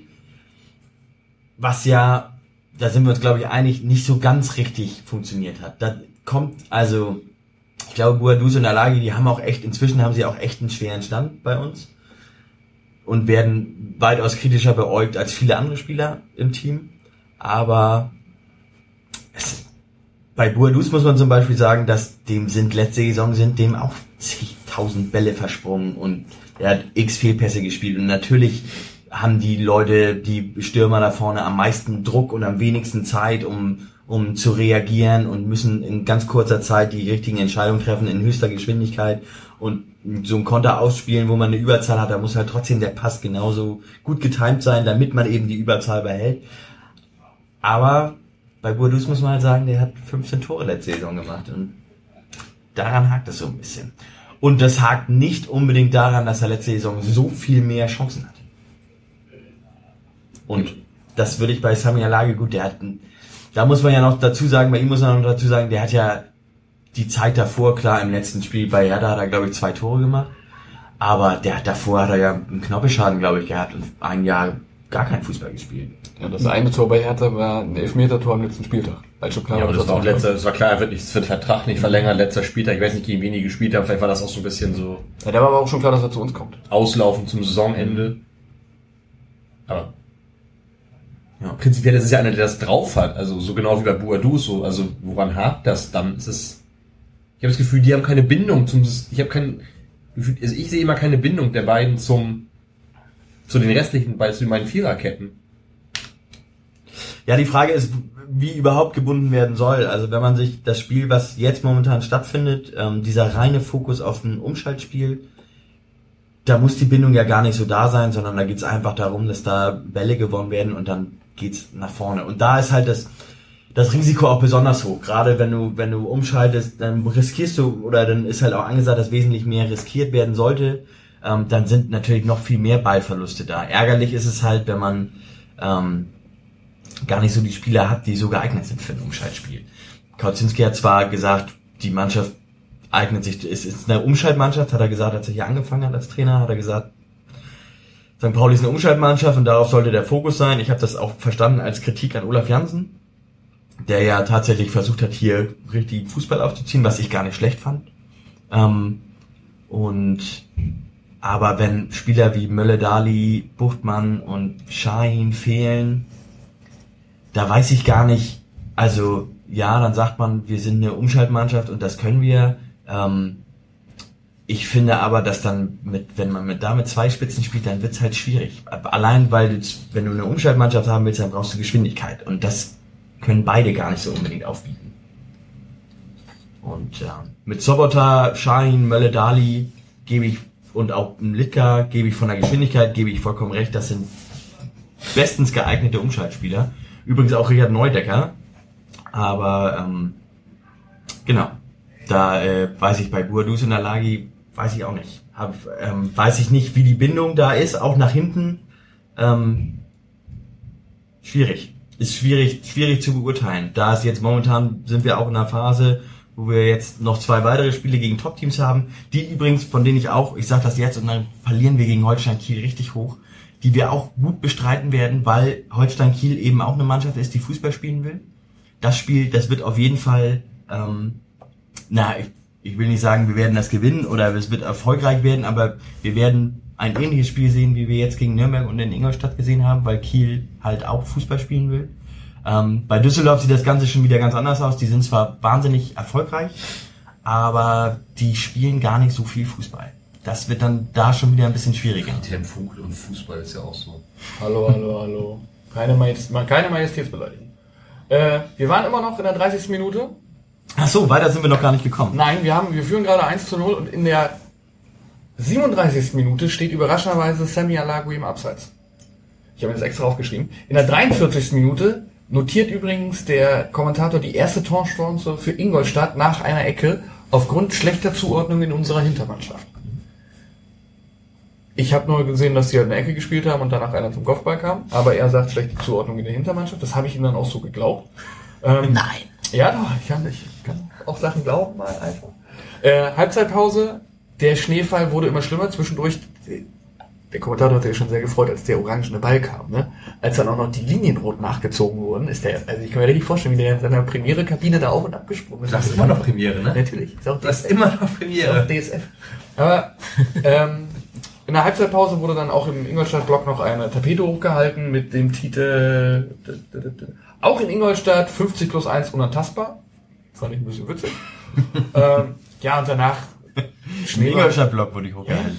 fand ich, ich super. Fand ich total gut. Aber äh, wieder Das Anpfiff. Audi 50 plus 1 hält, oder? die, dass äh, wieder die Vertragsverhältnisse sind, da habe ich mich natürlich vorher nicht belesen. Ja. es kann natürlich trotzdem sein, dass sie ein mitgliedergeführter Verein sind seit 2014. Aber, nee, 2004. Ähm, zweite Halbzeit geht wieder los, es liegt Schnee, es ist an Fußballspiel quasi nicht zu denken. 57. Minute, Abseits Alagui. Und hier kommen wir wieder zu deinem neuen Lieblingsreporter, der gesagt hat, auch sensationell, sich dazu beschweren. Was? Das war doch niemals Abseits. Fand ich super, weil Alagui auch original so da stand, war echt, der steht drei Meter im Abseits und fängt an zu diskutieren. Da ich gedacht, äh, das muss doch nun wirklich auch nicht sein. Avevo hat noch eine Chance, ähm, ein Tor zu machen in der, muss irgendwann 59. Ja, 59. Minute gewesen sein. Ist ein bisschen zu eigennützig, will halt irgendwie ein Tor schießen. Er ist halt ein Verteidiger, das klappt halt nicht so richtig. Äh, es beschwert sich auch ein Mitspieler, dass er besser positioniert war und den Ball gerne gehabt hätte. Ihr dürft jetzt raten, wer. Richtig, Sammy Harabi. Äh, in der 65. Minute kommt Schröck äh, von Ingolstadt auch zu einem zu einer aussichtsreichen Konter, weil er das Laufduell gewonnen hat gegen Sammy Alagui. Der wurde dann später auch ausgewechselt in der 80. Minute. In der 75. Minute gab es erst den Wechsel Zander für Neudecker. Neudecker hatte vorher schon eine gelbe Karte bekommen. Ich weiß nicht, ob er wegen Gelb-Rot oder wegen körperlich nicht mehr ganz auf der Höhe Taktisch, Äh, ne? kannst du gut absichern. kann, kann genauso sein. ne? Ähm, das ist, ich wollte nur darauf hinaus, vorhin habt ihr euch ja überlegt, warum spielt er nicht so oft. Der hat ja nun mal eine, eine langwierige Schambeinentzündung, hat er auch gehabt. Vielleicht ist er einfach noch nicht wieder bei 100 Prozent. Kann auch sein. Ich weiß, dass er am Anfang musste er auch, also da habe ich gelesen, dass er da auch körperlich zulegen musste. Ja, der ist, der ist doch nur so ein Floh. Was, was wiegt der? 20 Kilo? Also der ist ja wirklich... Höchstens. Höchstens. Allerhöchstens. Also- 19,5. als du sagst- 19,10. Als du sagst, das ist ein Manndecker, und ich überlege, wie soll das denn funktionieren? Soll er jeder da festhalten oder was? Hätte er das mal gemacht, dann hätte er Ishak nicht so große Chancen gehabt. Der war ja eh kaputt. Naja. Ähm, weiter geht's. Ich muss mit diesem M aufhören. 79. Minute, gelb Bernd. Und es ist erst die vierte gelbe Karte. Oh, was habe ich denn getippt? Oh, du hast richtig viel getippt. Also du hast, glaube ich, auch zwei Sperren oder so drin gehabt. Und ich meine, ich war bei irgendwas zwischen vier und sieben. Und auch, Zur Info für alle Hörer, der über den Übersteiger-Blog gab es ein, äh, ja, was ist ein Quiz, nein, ein Tippspiel zur, zu Beginn der Saison. Da war unter anderem eine Frage, wie viele gelbe Karten Bernd Nerich während der gesamten Saison sieht. Nee, war es im Millerton? die haben wir hier gemacht. haben wir hier gemacht. Ja, da war ich aber nicht dabei. Ich habe nicht mitgetippt. Okay. Ich habe Ja, es nur mitgehört und ich habe, ich glaube, das war nämlich auch im Übersteiger-Blog, wo das nämlich auch das Tippspiel gemacht und da habe ich auch auf sehr viele gesetzt. Ich bin noch, ich bin noch gut dabei. Wir gucken mal. Ähm, Vierte gelbe Karte für Ben. Vierte gelbe Karte Bernd Nerich, 79. Minute. 80. Minute kommt Mats Mölle-Dali für Semi Alagui. Ähm, dem ich trotz dessen, dass ich ziemlich häufig seinen Namen aufgeschrieben habe, in dieser Partie einigermaßen gut fand, was unter anderem auch an diesem Tor lag. Er hat vom Kicker die Note 2,5 bekommen, was für einen Torschützen wohl scheinbar gängig ist. Ja. Ich hätte eigentlich mit einer 2 oder sowas Als gerechnet. Verteidiger bekommst du eine 2, wenn du ein Tor machst, als Stürmer. Zwei Für nur ein Tor und 2,5. Die Kickernoten. Ja. Wenn, du, wenn du verlierst, dann bist du gleich mal eine Note schlechter. Ja. Zu Recht, du hast ja auch verloren. Ich das verstehe ich nicht. Alles in allem fand ich das Spiel, ähm, ich glaube, Buballa hat das danach schön ausgedrückt. In der ersten Halbzeit wollten wir nicht, dass die Fußball spielen, in der zweiten Halbzeit konnte halt kein Fußball gespielt werden. Und das, finde ich, hat das ganz schön zusammengefasst. Ähm, wir haben viel von dem, was sich Ingolstadt, glaube ich, vorgenommen hat. Ingolstadt war auch so ein bisschen zahnlos. Ich weiß nicht warum, aber Den hat der Willen gefehlt. ja. Wie Das hat der vier ja Präsident gesagt, ne? hat. Den hat der Willen gefehlt. Der hat aber auch auf der, der Ich hatte irgendwie das Gefühl, wir standen extrem gut hinten drin. Wir haben so geblockt hinten, dass da auch überhaupt nichts durchging. Also so das, das Gefühl hatte ich. Es war wie eine Mauer. Ja, der Vorteil ist, wenn, ähm, wenn, wir, wenn wir in Führung sind, besonders auswärts, dann wird's halt echt schwierig. Dann stellen wir uns hinten rein, machen eine 6-4 oder eine 5-4-1 oder sowas. Und ähm, der Vorteil ist, wenn man so einen Turm wie Lasse da hinten drin hat, dann geben wir die Halbfelder frei zum Flanken und der köpft wirklich alles raus. Das ist so enorm, was der manchmal macht. Und das war jetzt in, in Ingolstadt war das auch so. Da habe ich auch gedacht, meine Güte, was der alles, was der alles da wegholt, ist einfach, ist echt bemerkenswert. Und das war, das haben wir unter Eberlin haben wir es auch schon wahnsinnig gut gespielt. Gerade in den knappen, engen Spielen, wenn wir 1 geführt haben, da einfach haben wir uns da hinten reingestellt und einfach dicht gemacht, die Kiste. Und die sind angerannt und haben Flanke um Flanke geschlagen. Und da kommst du dann nicht durch, wenn du da Leute hast, die das einfach, die da alles rausköpfen und haben wir gut gemacht. So muss man in der Situation, muss man auch sowas spielen. Ich finde es natürlich nicht schön. Ich würde mich mehr freuen, wenn wir Fußball spielen. Ingolstadt ist jetzt natürlich ein be- besonderer ähm, Fall, da in der zweiten Halbzeit allein aufgrund der Platzverhältnisse nicht viel möglich war. Und Ingolstadt ist übrigens ähm, das beste Team der zweiten Liga laut meiner Expected Goals Tabelle. Nur wollte ich nur mal so erwähnen. Ich finde diese Tabelle Wegen des, wegen des entlarvt Karo sich oder immer mehr. Wegen wem denn? Also welche Spieler sollen denn da Die, treffen? die Spieler selbst habe ich nicht ausgewählt. Ah, okay. Son- Sonny Kittel zum Beispiel, super Spieler. Der Hartmann ist gerade wieder fit Aber- geworden, der kommt aber auch. Sonny Kittel bereitet die dann nur vor? Oder also wer kommt das auch mit glaub, rein? der hat schon, hat er nicht auch schon neun, sieben, acht Tore gemacht? Auf jeden Fall sind die von der, ich meine, von der, von der Summe, sowohl die Expected Goals Werte, die sie selber in der Offensive haben, aber auch die, die sie zulassen, sind sie das beste Team der zweiten Liga momentan. Und auch von den Punkten, die sie hätten erzielen müssen anhand ihrer Expected Goals Werte. Hätten sie, sind sie das beste Team der zweiten Liga. Die haben wir also geschlagen können wir uns selbst auf die Schulter klopfen und sagen, gut gemacht mit unseren fünf Torschüssen. Moment, Moment. Und wichtige drei Punkte waren. Acht Wichtig. Tore. Acht hat er. Acht Tore, Sonny Kittel. Ja, Im Hinspiel hat er auch getroffen im Hinspiel.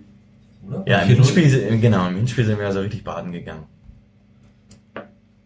Da habe ich ihn auch Da haben die einen schönen auch Pressing. Das war, das war auch toll. Und da haben sie davor, die sind ja so wahnsinnig schlecht in die, die Saison gestartet. Die sind ja irgendwie, ich glaube, die haben die ersten vier Spiele verloren oder so. Oder ich glaube sogar noch das erste gewonnen und dann vier Spiele in Folge verloren. Die sind so richtig schlecht gestartet und als äh, sie dann hier am Millantor waren, da haben sie dann den berühmten Bock umgestoßen und dann ging es da aufwärts. Ja, da ist schon, schon viel Qualität da. Ähm, die haben ja auch tatsächlich gar nicht so viele Leute verloren jetzt beim Abstieg. Dass der Lescano da geblieben ist, finde ich bemerkenswert. Martip, ja, da ist glaube ich aber eher für die, für die Innenverteidigung ist glaube ich eher der Tisserand zu nennen, der ist jetzt aber glaube ich bei Wolfsburg. Der ist glaube ich gewechselt. Ich glaube, warte, ja. Aber so ein Meinst du, Sonny Martin Kittel, kriegt irgendwo anders noch einen Vertrag? Das ist doch auch eher ein solider Zweitligaspieler, oder? Als jetzt ein der hat in der ersten Lagen, in der ersten Liga hat er auch gut gespielt. Müssen wir Ralf Kunisch mal fragen. Ich meine, bei dem Trainerteam, was da vorhanden ist, da äh, kann man, glaube ich, schon einiges erwarten. Trash, Cone, Ebert, schon. Also die sind individuell sind die schon so eine Idee besser. Bleibt dabei, es ist nur eine Idee. Mindestens.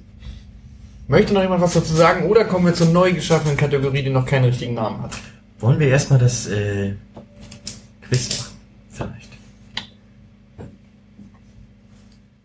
Also Johnny sortiert hier gerade die 18, sind es 18? Die 18, äh, Das wäre jetzt blöd, wenn ich hier nur zwölf hätte. ja, Zähl genau, doch mal. die, die zählen nochmal nach, die 18 Namenszettel.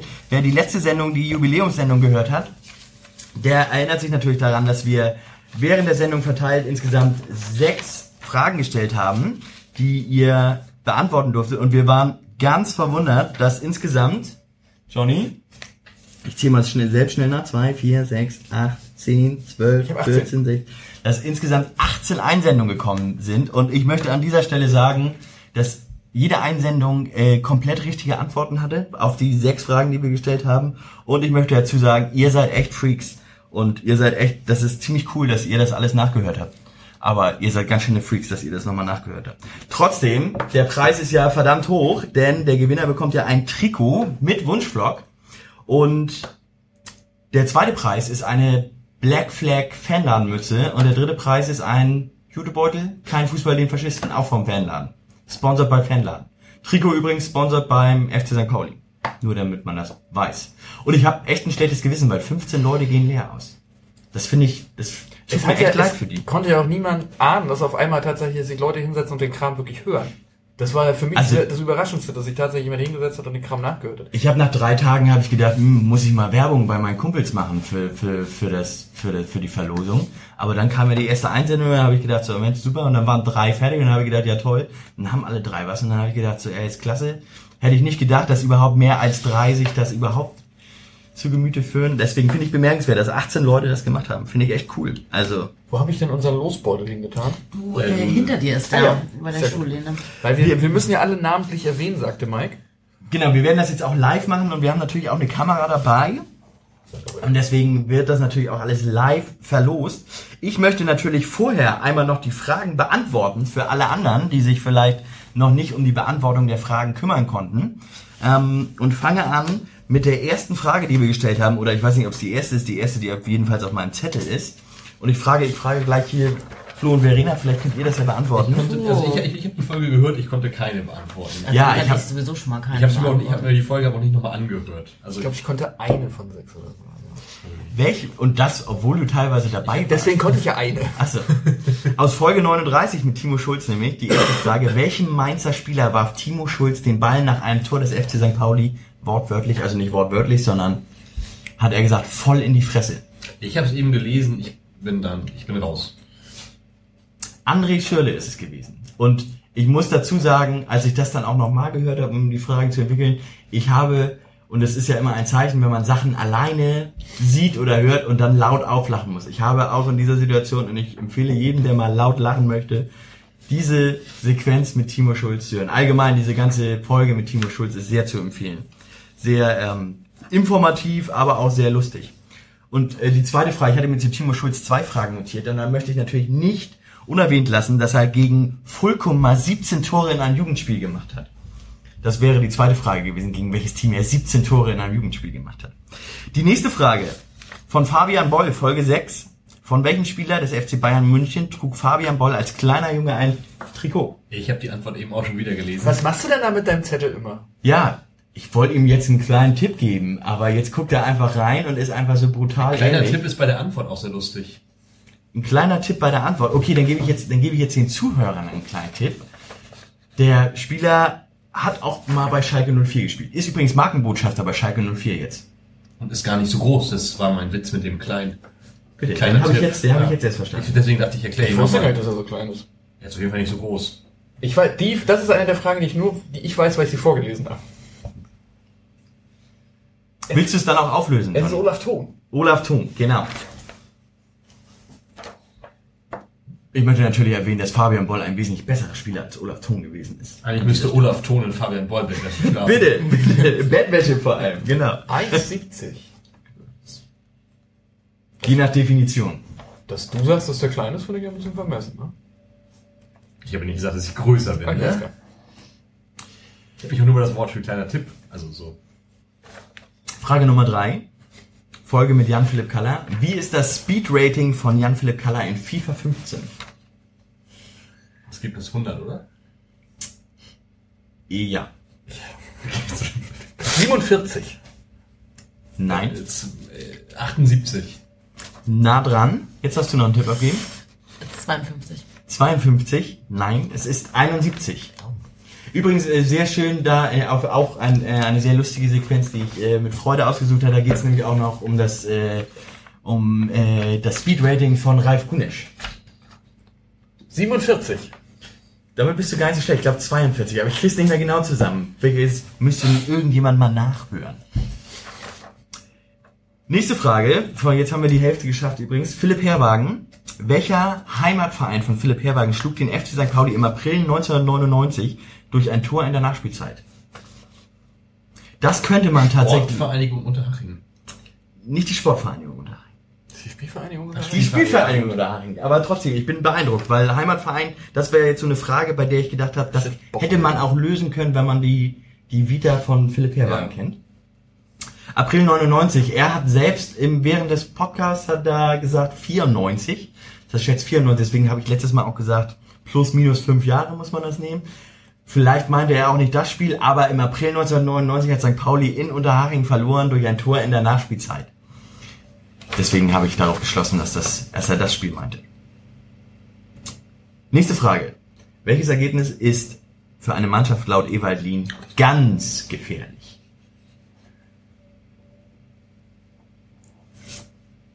Vier zu 0. Er hat gesagt, bei 4 zu 0, das ist das gefährlichste Ergebnis für eine Mannschaft. Da fühlt man sich immer zu sicher. Und dann spielst du und dann fängst du dir das 1 zu 4. Und dann denkst du, ist doch nicht schlimm. Dann fängst du dir das 2 zu 4. Das ist total so. Dann fängst du dir das 3 zu 4. Und dann steht's 4 zu 4. Was? Frag mal bei Dortmund nach. Ja, oder bei Deutschland. Ja, Ja, Deutschland, genau. Schweden, Genau. 2012 oder so. Frag dir mal nach. Ein ganz gefährliches Ergebnis. Die Story erzählt er immer noch in, in irgendwelchen Logen oder sowas. Ja, das ist total super. Und hat er auch hier beim Millanton erzählt. Auch eine sehr schöne Folge.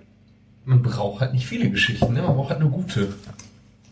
Und dann die letzte Frage, und da äh, das sowieso eine Folge, die auch immer, gerade wenn man jetzt mit 50 plus 1 sich wieder unterhält, die auch sehr hörenswert ist. Schön, dass ich auch so viel Werbung noch mache für die alten Folgen. Aber die Folge mit Andreas Rettig ist wirklich auch zu empfehlen. Und gerade in dieser Sequenz, da hört man noch diese ganze Bitterkeit raus, die da mitschwingt, als äh, er darüber spricht. Und zwar äh, stelle ich die Frage jetzt, durch wessen Stellungsfehler verlor der SC Freiburg laut Andreas Rettig das Hinspiel in der dritten Runde des UEFA Cups gegen Feyenoord Rotterdam mit 1 zu 0.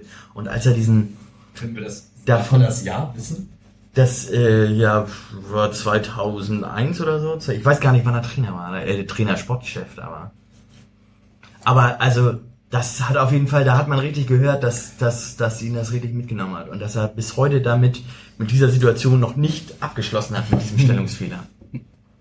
Und da wird sich, ich gebe Ihnen jetzt die Antwort, ich glaube, wenn Sebastian Kehl und Andreas Rettig aufeinandertreffen, dann wird es da häufiger noch äh, Diskussionen über diesen einen Stellungsfehler geben. Wer hat denn deswegen im Winter nach Dortmund transferiert? Korrekt. Hat er nicht da sogar schon währenddessen mit, hat er nicht bei den, bei Bayern München auch irgendwie einen Vorvertrag schon unterschrieben? Ja, das ist war auf jeden Fall sehr komisch. Ja, es war irgendwie, ja. Übrigens gab es zu Andreas Rettig auch noch eine zweite Frage, die, äh, bei der Mike dann aber letztendlich gesagt hat, das ist viel zu einfach, das können die Leute auch so beantworten, ohne den Podcast zu hören. Als Manager welches Clubs verlor Andreas Rettig einst montags abends 0 zu 3 gegen den FC St. Pauli und verlor damit ein entscheidendes Duell um den direkten Aufstieg in die erste Bundesliga? Ebers hat, Marius Wer? Ebers hat damals großartig, großartige Tore gemacht. Matthias Lehmann 1-0, FC Augsburg. Korrekt, FC Augsburg. War jetzt nicht die Frage, die im, in, äh, in, dem, in dem Quiz war, aber war noch eine Zusatzfrage, die ich mir notiert habe. Weinde Michael Turki hinter der Südkurve lang. Und dann Schön, das was du für Erinnerung 1-0. daran hast. Ja, es wurde also wenige Sekunden zuvor schoss Augsburg das 1-0. Angeblich abseits, war es aber gar nicht. Schön, das, davon hat Gegenzug- berichtet Andreas Rennig im Podcast Im auch. Gegenzug machen wir das Tor und es, bei das ganze Stadion, der Film, ist ja auch der Torjubel von der Südkurve drauf. Stimmt, stimmt. Also da gibt es sehr macht- viele Erinnerungen dran. Was macht der Torg eigentlich jetzt? Wollte Ja, das kannst du mal rausfinden, während du die ähm, ganzen Namen auch reichen, der oder? 18 äh, Teilnehmer in den Beutel packst.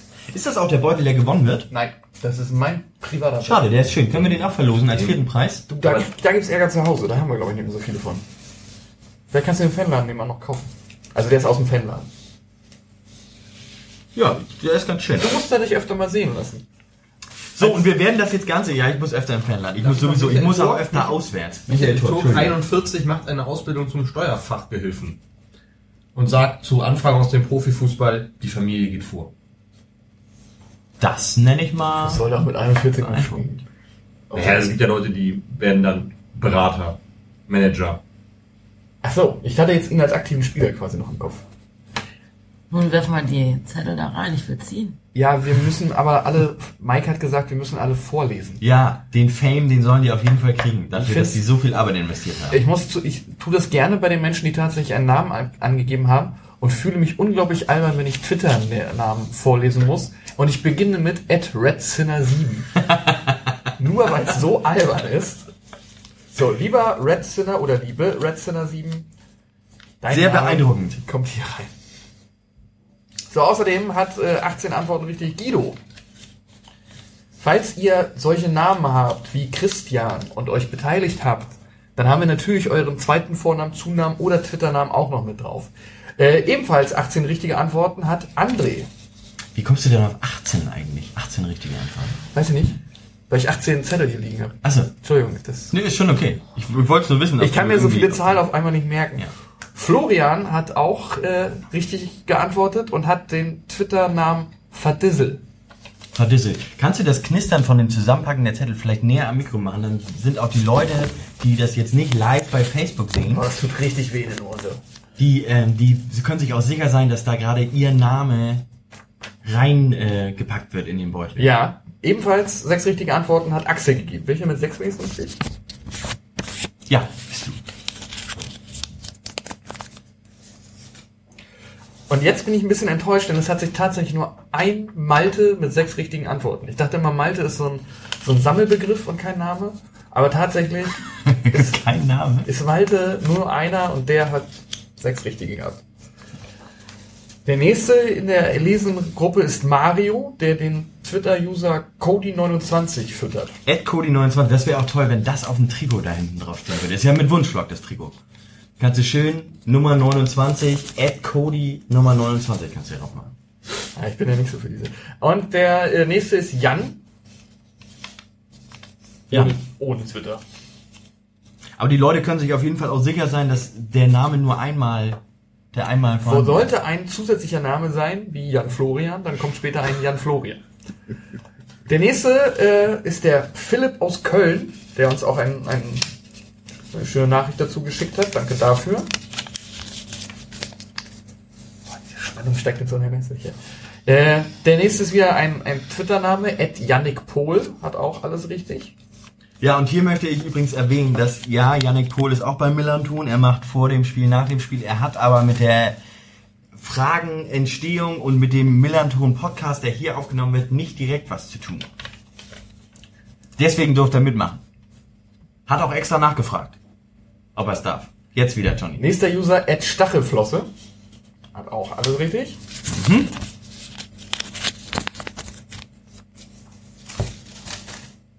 Äh, Anna Maria hat auch alles richtig, die den schönsten Twitter-User hat. Die hat nämlich Amhass. Also Amhass.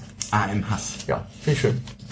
Habt ihr beide euch schon überlegt, äh, also nochmal zu, um es zu erwähnen, Flo und Verena werden nachher die, die Losfeen machen. Habt ihr euch schon überlegt, wer den ersten Preis ziehen darf und wer den zweiten Preis ziehen darf? Verena darf. Ich da? Sehr schön. Verena da. Verena war ja auch eben schon so heiß da drauf. Oder wollen wir alle 18 ziehen, platzierungsmäßig, von 18 auf 1? Boah, das ja mies. Das wäre richtig mies, dann weiß, dann ist sogar jemand letzter geworden. Das wäre eigentlich... Nein. Wir machen die drei, dann zwei und dann eins. Die Losfee hat gesprochen. Mogwi. Wer auch in den Topf wandert, ist Sönke. Der hat nämlich auch alles richtig. Sönke mit H. Falls jetzt da draußen irgendein Sönke denkt, was, ich hab ja gar nicht mitgemacht.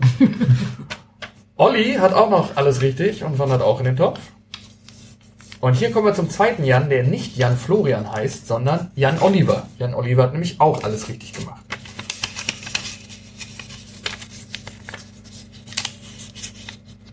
Hier muss ich gleich mal meine Schrift prüfen.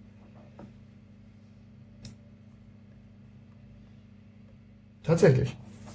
Ein Jürgen Jakob hat auch, das ist kein Twitter-Name, das ist tatsächlich sein Name. Jürgen Jakob hat auch alles richtig äh, getippert und wandert dementsprechend auch in den Topf.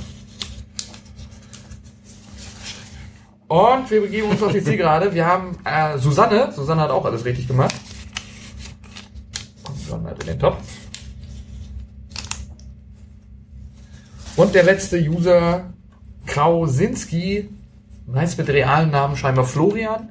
Wir haben alle Nachnamen beziehungsweise alle Kontaktdaten, die wir brauchen. Und wenn wir euch ziehen, dann braucht ihr auch euch nicht bei uns zu melden, rufen Sie uns nicht an, wir melden uns bei Ihnen. Der Rechtsweg ist ausgeschlossen. So, was ihr hört, ist äh, Johnny, der den Beutel, oha, Vorsicht mit dem Mikro, der den Beutel gerade äh, mischt. Das werden Flo und Verena natürlich auch noch tun. Und als erstes, und ich bitte das, äh, ich bitte das, äh, dann, dann machst du ja auch die drei. Du machst die drei, Flo macht die zwei und du machst die eins. Ja. Ne? Dann äh, möchte ich euch bitten, ein bisschen weiter näher an die Kamera zu gehen, damit das auch live im Fernsehen zu sehen ist, damit man dann nicht über die äh, nicht im Nachhinein diskutieren kann. Beutel, kannst, kannst du den Beutel? Ich kann auch den Beutel halten. Ja, dann kann ich hier gucken, ob ihr auch wirklich im Bild seid. ja das mache ich gerne. Oh ja, ihr seid im Bild. Gut, ich hoffe, man kann uns hören. Guck mal, man kann das Logo hier aus dem Bild halten. So, Gut, also den Beutel gibt es nicht, wie gesagt, sondern jetzt der erste, der erste geht, das ist der keine, kein Fußball, den Faschisten Jutebeutel. Der Aus Jutebeutel, genau. und den bekommt Jürgen Jakob. Jürgen Jakob, herzlichen Jürgen Glückwunsch. Jakob, herzlichen Glückwunsch. Ich schreibe mir jetzt gleich, gibst du mir den einmal, dann schreibe ich da drauf. Sehr Okay. gerne.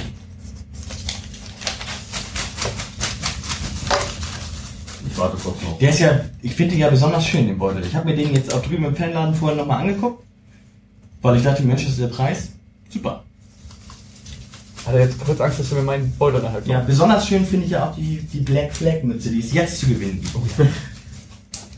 Da hat sich mein Bruder mal 15 Stück von gekauft, weil er die irgendwann irgendwie verliert oder liegen lässt oder vergisst. Jetzt hat er noch zwei davon. Yannick Pohl. Ed Yannick Pohl. Oh ja, sehr gut. Janik, herzlichen Bei Glückwunsch. der, bei der Sportschau, so wird das doch auch mal gemacht. Ja. Wie 14. Mütze. So. SV Rieslingsheim Norderwerder. Genau. Oh, jetzt hätte ich einen Trommelwirbel einspielen sollen. So, und Kann man im jetzt Nachhinein bestimmt noch. So, wir wischen nochmal ordentlich durch. Wir Alle gucken. gespannt. Rico Steinhagen sieht zu. Ich Susanne. Susanne! Herzlichen Glückwunsch! Also Susanne, du kannst es wahrscheinlich nicht glauben, du hast ein Trikot gewonnen. Großartig. Verrückt. Ich hätte das ja auch gern gewonnen, weil man darf sich ja das Trikot aussuchen noch. Also es ist ja jetzt nicht so, dass es das Heimtrikot in Größe XXS ist mit äh, Sami Alagü hinten drauf. Hätte ich getragen. Ohne Ärmel und wahrscheinlich baufrei, aber ich hätte es getragen. Ja. Sondern man darf sich das ja aussuchen. Auch das äh, hatten wir letztes Mal gesprochen, also da sowohl auswärts, ob Torwarttrikot hatten, weiß ich jetzt gar nicht mehr. Aber äh, genau, man darf sich da sowohl heim als auch auswärts, als auch das Pokaltrikot, was ja diese Saison nicht so häufig getragen wurde. Ja, ganz ausnahmsweise sind wir im Pokal mal früh rausgeflogen. Es heißt ja offiziell auch gar nicht Pokaltrikot, sondern Third Kit. Ja. Okay. Schön, wenn man Unterhaltung einfach mal beenden kann. Das habt ihr letztes Mal schon erzählt. Also das, das ist alles letztes Mal schon im Podcast. Ja, wir erzählt. wiederholen uns. Wir wir wissen, Ja. die anderen wissen wir nicht, was wir machen sollen. Kommen wir zur Kategorie Vermischtes. Ich beginne. Also wir haben, nachdem wir äh, zur letzten Sendung zur Millanton 50, zur 50. Folge, hatten wir ein Feedback bekommen, in dem gesagt wurde, dass wir weniger äh, sabbeln sollen, am Anfang nicht weniger sabbeln, sondern weniger um den heißen Brei herum sabbeln sollen, sofort mit Fußball anfangen sollen. Und dann haben wir uns dazu entschieden, dass wir jetzt eine neue Rubrik einführen, die wir je nach Lust und Laune, heute nennen wir sie Verschiedenes, wenn Mike da ist, nennen wir sie Dönches. Ähm, die wir dann so benennen und äh, in der wir dann alles unterbringen, was wir unbedingt noch nebenbei besprechen wollten. Ja, genau. Das, sind, das können einerseits Informationen sein, die wir für wichtig halten, dass ihr sie draußen im Internet hört. Das kann andererseits so in lockere Unterhaltungsrunde sein, wenn wir halt Sachen in den, in den Pott werfen wie Montagsspiele oder sowas in der Richtung. Und das variiert dann mal von Sendung zu Sendung. Heute beginnen wir spaßigerweise mit äh, Babelsberg 03. Sehr spaßig, ja. Ja, sehr spaßig. Wirklich genau. lustiges Thema. Geht so. Ähm, viele von euch haben das schon mal mitbekommen. Ich reiße das trotzdem noch mal ganz kurz an. Babelsberg 03 hat im letzten Jahr im April gegen Cottbus, gegen Energie Cottbus ein, ein Heimspiel bestritten. Bei, während dieses Heimspiels ist es dann halt so Ausschreitungen ähm, im Spielbetrieb, möchte ich mal behaupten, bekommen. Es wurde Pyrotechnik gezündet, Menschen haben versucht, den Rasen und den gegnerischen Fanblock zu stürmen. Und vor allem, es wurden äh, Dinge gezeigt, die den Strafbestand der Volksverhetzung ähm, erfüllen. Es wurden nämlich im Cottbuser Block Nazi, also Hitlergrüße gezeigt, Nazi-Parolen gerufen wie Arbeit macht frei, Babelsberg 03 und ähnliches. Und ja, wie gesagt, auch mit Pyrotechnik geschossen und beide Fanblöcke waren in dem Fall keine Kinder von Traurigkeit. Nichtsdestotrotz, nur um das einmal kurz anzureißen, das ist halt passiert. Das hat natürlich dann dementsprechend den Nordostdeutschen Fußballverband, der nämlich für die Regionalliga Nord zuständig ist, auf den Plan gerufen. Nordost. Nordostdeutscher Fußballverband. Aber der Regionalliga Nordost. Achso, Entschuldigung, der, der Regionalliga Nordost äh, zugehörig ist. Und die haben sich natürlich, wie sie so sind, Paragraphen schwingend in das Dickicht begeben der Situation, haben versucht, das aufzulösen und haben in einer sehr interessanten Urteilsbegründung ähm, Energie Cottbus zur Erzahlung einer Geldstrafe verurteilt. Ich meine, es waren in Tateinheit noch mit anderen Dingen, also mit anderen Vorkommnissen beim bei anderen Spielen, äh, 16.000 Euro. Das ist dann dahingehend schon mal ein bisschen merkwürdig, denn Babelsberg 03 wurde zum Beispiel für dieses eine Vergehen mit 7000 Euro bestraft. In der Urteilsbegründung wurde aber unter anderem explizit von einem anwesenden Spielbeobachter des Nordostdeutschen Fußballverbandes darauf hingewiesen, dass aus dem Babelsberg-Block heraus ein rothaariger Punker die Parole Nazischweine rausgerufen hätte. Nun ist es schwierig nachzuvollziehen, warum dieser Herr es dann nicht schafft, wenn er das sieht, halt auch die Verfehlungen aus dem Cottbus-Blog aufzugreifen, die hinlänglich dokumentiert sind, egal ob bebildert, wie auch immer. Aber das stellen wir erstmal Menge so. Bilder. Es gibt viele Bilder, es gibt viele Videos. Die Polizei Hm. hat allein vor Ort, ich glaube, 19 Festnahmen, 19 in Gewahrsamnahmen durchgeführt und auch schon in diese Richtung halt angefangen, in Anführungszeichen, zu ermitteln. Energie Cottbus legt erwartungsgemäß Widerspruch ein. Und das funktioniert interessanterweise auch relativ gut. Das Urteil wird ein bisschen revidiert, es werden ein paar Euros äh, auf Bewährung draufgesetzt, aus, ausgesetzt, ein paar Euros müssen die quasi in die, ähm, ja, in die, in die Gemeintätigkeit jetzt beinahe gesagt, also generell was Fanarbeit anbelangt, investieren. Und die ganze Summe geht, glaube ich, auf 10.000 Euro. Da bin ich nicht ganz, ganz mehr drin. Die, der SV Babelsberg 03 legt ebenfalls Revision ein, weil sie sagen, Moment mal, dass dieser Satz da drin auftaucht, ist ein bisschen komisch, weil letzten Endes werden wir bestraft mit einer relativ hohen Summe für ein Vergehen und andere werden verhältnismäßig milder bestraft für eigentlich schlimmere Straftaten, die da noch gar nicht drin stehen. Und der Nordostdeutsche Fußballverband in seiner unglaublichen Raffinesse hat diesen Widerspruch allerdings aufgrund eines Formfehlers gar nicht so richtig zugelassen, weil das Schreiben von Babelsberg seinerzeit nicht unterschrieben war. Es war maschinell erstellt und der Verband hat gesagt, du pass mal auf, da muss aber eine Unterschrift runter.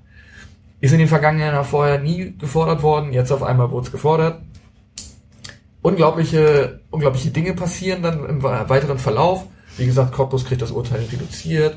Irgendwann schaltet sich sogar der DFB ein und sagt, ist ja lieber Nordostdeutscher Fußballverband, irgendwas stimmt da nicht. Also, wir haben ja hier diese Videos und wir haben ja hier diese Bilder und da ist ja ein bisschen was passiert. Da müsste man vielleicht nochmal ermitteln. Und tatsächlich soll Ende Februar, ähm, soll der DFB dann nochmal intensiver drauf gucken. Wir gucken mal, was dann passiert. Weiter geht's aber in Babelsberg, die halt immer noch nicht sich weigern, diese 7000 Euro Strafe zu bezahlen und sagen, vielleicht müssten wir da nochmal drüber reden. Das Ganze schaukelt sich hoch, man redet mehr übereinander als miteinander und es steht jetzt kurz davor, dass Babelsberg vom Spielbetrieb ausgesch ausgeschlossen wird. Es gibt eine aktuelle Entwicklung, die sagt, dass die beiden sich, mich gucken, ich glaube Anfang März wollen die beiden sich nochmal zusammensetzen und darüber dann in Ruhe sprechen. Es ist eine unglaubliche Schweinerei, dass dieser Spielbeobachter, der ja explizit auf diesen rothaarigen Punker verweisen kann, nicht Hitlergrüße im, im Blog sieht und jetzt aber übrigens mit einer neuen Position gesegnet wird. Der junge Herr ist beim Nordost, Nordostdeutschen Fußballverband jetzt nämlich für solche Belange zuständig. Also der guckt im Prinzip so ein bisschen nach, nach Extremismus und sowas in der Richtung. Finde ich total super. Der Nordostdeutsche Fußballverband lädt auch zu einer Presserunde und sagt aber übrigens, Kameras dürfen hier nicht rein und Ton dürft ihr auch nicht mitschneiden. Das lassen wir mal.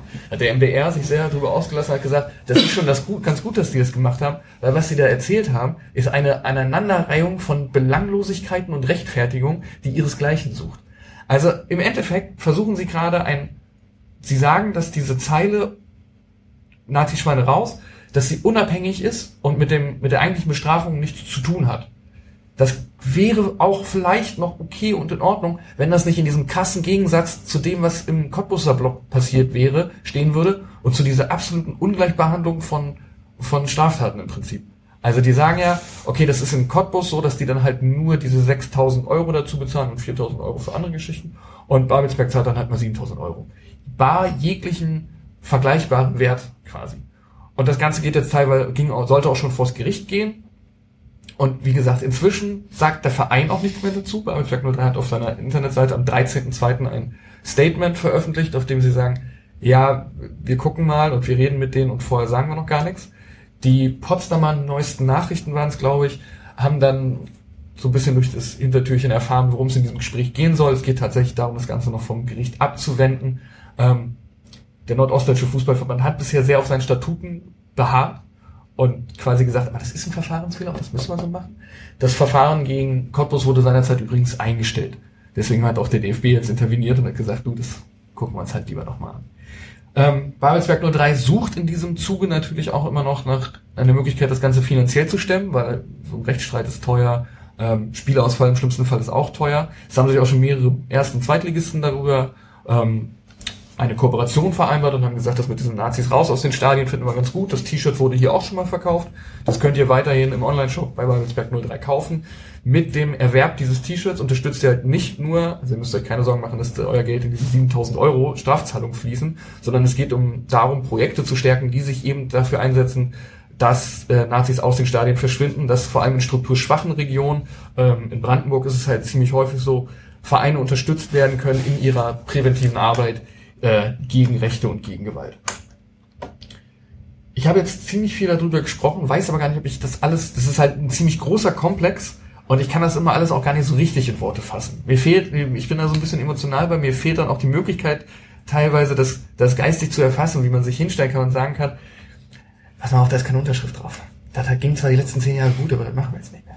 Und, und dieses ganze sich rechtfertigen, ist, ist einfach nur Wahnsinn. Ihr könnt euch auf dem, auf dem MDR selber gibt's dazu auch eine kleine Videoreportage, ähm, die ist online noch verfügbar, die könnt ihr euch angucken. Wie gesagt, kauft euch gerne dieses T-Shirt, ihr unterstützt damit eine gute Sache. Ähm, lest euch da selber auch nochmal ein, für den Fall, dass ich da irgendwas vergessen habe. Wollt ihr noch irgendwas dazu? Ich hab, Ich möchte dazu erwähnen, dass die Glaubwürdigkeit des NORV besonders noch mehr gelitten hat nach den Vorfällen, die beim Derby in Leipzig passiert sind, zwischen äh, Chemie und Lok, wo man eben sogar sehr gut über die Fernsehmikrofone die ähm, Schmährufe aus dem Blog, also die rechten Parolen aus dem Blog hören konnte und äh, wo aber auch ähm, der NORV auf dem ja auf dem rechten Ohr blind taub ist. Nee, ist ja nicht blind, sondern auf dem rechten Ohr taub. So, also dementsprechend haben also ja muss man sich glaube ich Gedanken machen, was da ähm, vielleicht strukturell geändert werden muss, um das mal vorsichtig auszudrücken. stimme ich dir vollkommen zu. Wir bleiben an dem, wir werden dann hören, was, also Anfang März, wie gesagt, wollen die beiden sich treffen, der Fußballverband und der Verein. Und ja, wenn es was Neues gibt, dann werden wir das beim nächsten Mal hier auch erzählen. Kommen wir zu einem lustigeren Thema. Lustig ist auch das falsche Wort, zu einem vermeintlich erheiternderen Thema. Bernd Hollerbach ist Trainer beim HSV. Bernd Hollerbach ist Trainer beim was? Wo wir gerade bei lustig sind. Nein, ich hatte, wir können auch gerne für, aus, über deine Erlebnisse im Volkspark sprechen, wenn du das möchtest, aber ich dachte eher an Montagsspielprotest von Eintracht Frankfurt, Tennisbälle aufs Feld. Ja, fangen wir doch damit an. Ich musste ein bisschen, ich weiß nicht, wie es bei dir war, ich musste an Düsseldorf denken, die mal Wasserbälle aufs Feld am Montag geworfen Ich haben. fand die Tapeten geiler als die Tennisbälle. Ja, die Die Tapeten Tapeten. waren der Hammer. So, also so ein bisschen Frankfurter Assi-Style war ja auch schon Ich mittendrin. mag das. Ich War ja- mag- ich war ja das Ich finde bemerkenswert, dass ähm, dieser, Pro, dieser Form des Protestes, auch dass sie sich da vorne an die Bande gestellt haben, dass das funktioniert hat. Also das finde ich an sich nicht bemerkenswert, aber dass das äh, in den Medien tatsächlich auch so, also in den konservativen Medien tatsächlich auch so angekommen ist, dass, oh, guck mal, mit den Ultras kann man doch irgendwie ähm, auf, auf Kicker einem Dialog setzen. Kommentar. Im Kicker auch? Kicker Ja, der Kicker, Kommentar. der Redakteur hat richtig geschrieben, dass er Aber- hat sich sehr differenziert diesmal ausgelassen und hat auch gesagt, dass es zu keiner Situation oder zu keiner Zeit quasi Bedrohungs Bedrohung war oder sowas. Ne? Das ist halt, man kann über Formen des Protestes immer sprechen, aber den fand er halt ganz gut, dass es halt geordnet, gesittet ablief und mit dem Verein abgesprochen war. Ja. Was das Otto, Dialog wohl was bringt, ja, das gleichzeitig dann aber, und dann im nächsten Satz wieder gegen Köln zu hetzen. Schön fand ich allerdings ähm, Stefan Ilsanker von, von äh, RB Leipzig. oh, wir der stehen sich- hier und frieren. Wir stehen hier und frieren, der sich darüber ausgelassen hat, dass so viele Tennisbälle aufs Feld geworfen würden, weil ihm sei ja kalt geworden. Ähm, ja, Wer- spiel Fußball, du Idiot. Wer hat denn das, von den RB-Verantwortlichen hat sich auch jemand sehr, sehr deutlich geäußert im Sinne von, ja, wir finden das auch doof, dass uns jetzt halt nur 500 und nicht 2000 begleiten. Und dann habe ich mich mal aufgemacht und habe auf liga2.de, die haben tatsächlich dieses Jahr einen Auswärtsfahrerschnitt von 1900. Da kommen dann halt auch so Spiele dazu, wenn sie halt in, in äh, Berlin einfallen mit 8.500, weil es eine kurze Reise ist und viele Gästekarten gibt. Und dann halt auch mit Spielen, wo sie nur mit 100 dabei sind. Aber tatsächlich schaffen die es im Schnitt 2000 Leute zu bewegen. Da war ich ein bisschen verwundert. Das hat aber auch schon wieder abgenommen. Also letzte Saison waren es mehr. Waren es mal nicht, ich glaube Das ist 500 dann aber mehr. trotzdem auch eher so Region Hoffenheim-Wolfsburg im Ranking, oder? im Durchschnitt der Fa- Erstliga-Auswärtsfahrer, oder? Das, Macht das fix auf, während wir weitersprechen. also ich weiß nicht, wir fallen jetzt Hoffenheim, Wolfsburg wir nicht mitfahren. Der Rest ist doch dann eher so. Bei Hoffenheim und Wolfsburg sind ja überhaupt 2000 Leute bei Heimspielen. Ja, Oh. wenn, wenn, Leip, wenn Leipzig schickt doch 1100 in Gästeblock. Also, ja, gut, okay. so. Ja, ich erinnere mich an Hoffenheim letzte Saison, als Hoffenheim ja, ähm, guten Fußball gespielt hat, aber das Stadion nicht vorgekriegt hat und die sich allen Ernstes dann darüber ausgelassen haben, auch in Interviews, dass das ja nun sehr schade ist und nicht ihr kein Verständnis dafür hatten, dass das Stadion nicht gefüllt ist, trotz des guten Fußballs. Und da habe ich mich ernsthaft gefragt, ob die verstanden haben, wie eine Fankultur eines Vereins entsteht. Ob das nur mit sportlichem Erfolg zusammenhängt. Also davon gehen sie dann ja aus. Also 2000, Geld, dachte ich. Das geht alles mit Geld in Hoffenheim. Hoffenheim Ja, hatte in genau. der Saison 2016, 2017 durchschnittlich 850 Fans mit. Das ist gar nicht so wenig. Das, naja, also wir sind da halt auch so im Schnitt bei 2000. Die hatten mal dreieinhalbtausend in Dortmund. Ja, wir, wir haben einen Schnitt von Aber das- 2000, aber man muss ja überlegen, Aber was von uns aus 3.500 Hamburg In kommt. Dortmund war das nicht das Spiel, wo sie sich dann noch in die Relegation gerettet haben in der einen Saison, eventuell? Das war 2016, Ach so, 2017. doch. Naja, okay. Und mit sage und schreibe 180 Mann waren sie in Wolfsburg.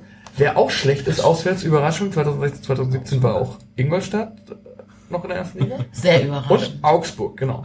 Die Ja, weil die Wege so so weit sind. Ach, hör doch. Aber haben die mehr als Leipzig? Jetzt? Leipzig ist von 18, äh, von 18 Plätzen letztes Jahr auf Platz 9 gewesen, letzte Saison. Besser als Darmstadt, Freiburg, Hertha, Leverkusen, Mainz, Wolfsburg. Hertha. Ja, also, aber bevor wir uns über, über Auswärtsfahrer auslassen, müssen wir, also, Selber sollten- auswärts erstmal fahren, müssen ne? wir selber erstmal auswärts fahren. Und wenn Hoffenheim 850 Leute im Schnitt mitbringt, dann, und die, da gehe ich jetzt mal von aus, dass nicht so viele aus anderen Bereichen Deutschlands dazu stoßen, da muss man überlegen, was wir in Ingolstadt aufgeboten haben und wie viele davon aus 1500. Hamburg angereist sind. Ist ja egal. 50.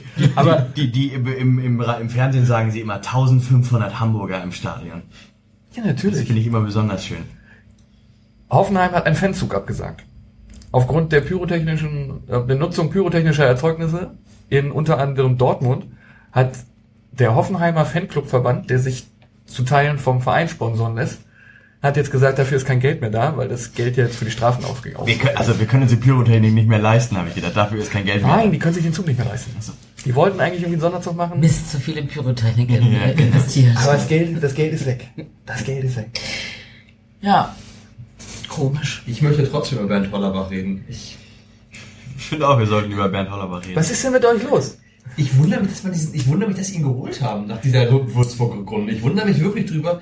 Also der schöne Bruno war doch auch auf dem Markt und hätte, also der hätte es sicherlich auch ein drittes Mal sich angetan. So, also um mit, Aber der passt viel besser nach Wolfsburg. Ja, natürlich, aber den schönen Bruno hätten sie, der hätte das, ich glaube, der schöne Bruno hätte das vielleicht irgendwie sogar wieder hinbekommen, aber mit Hollerbach nach der Würzburg-Runde letztes Jahr, also, also ich finde, warum? Also, Es, es ist ja der, das Argument des Stallgeruches angeführt worden. Bernd Hollerbach hätte die HSV-DNA verinnerlicht.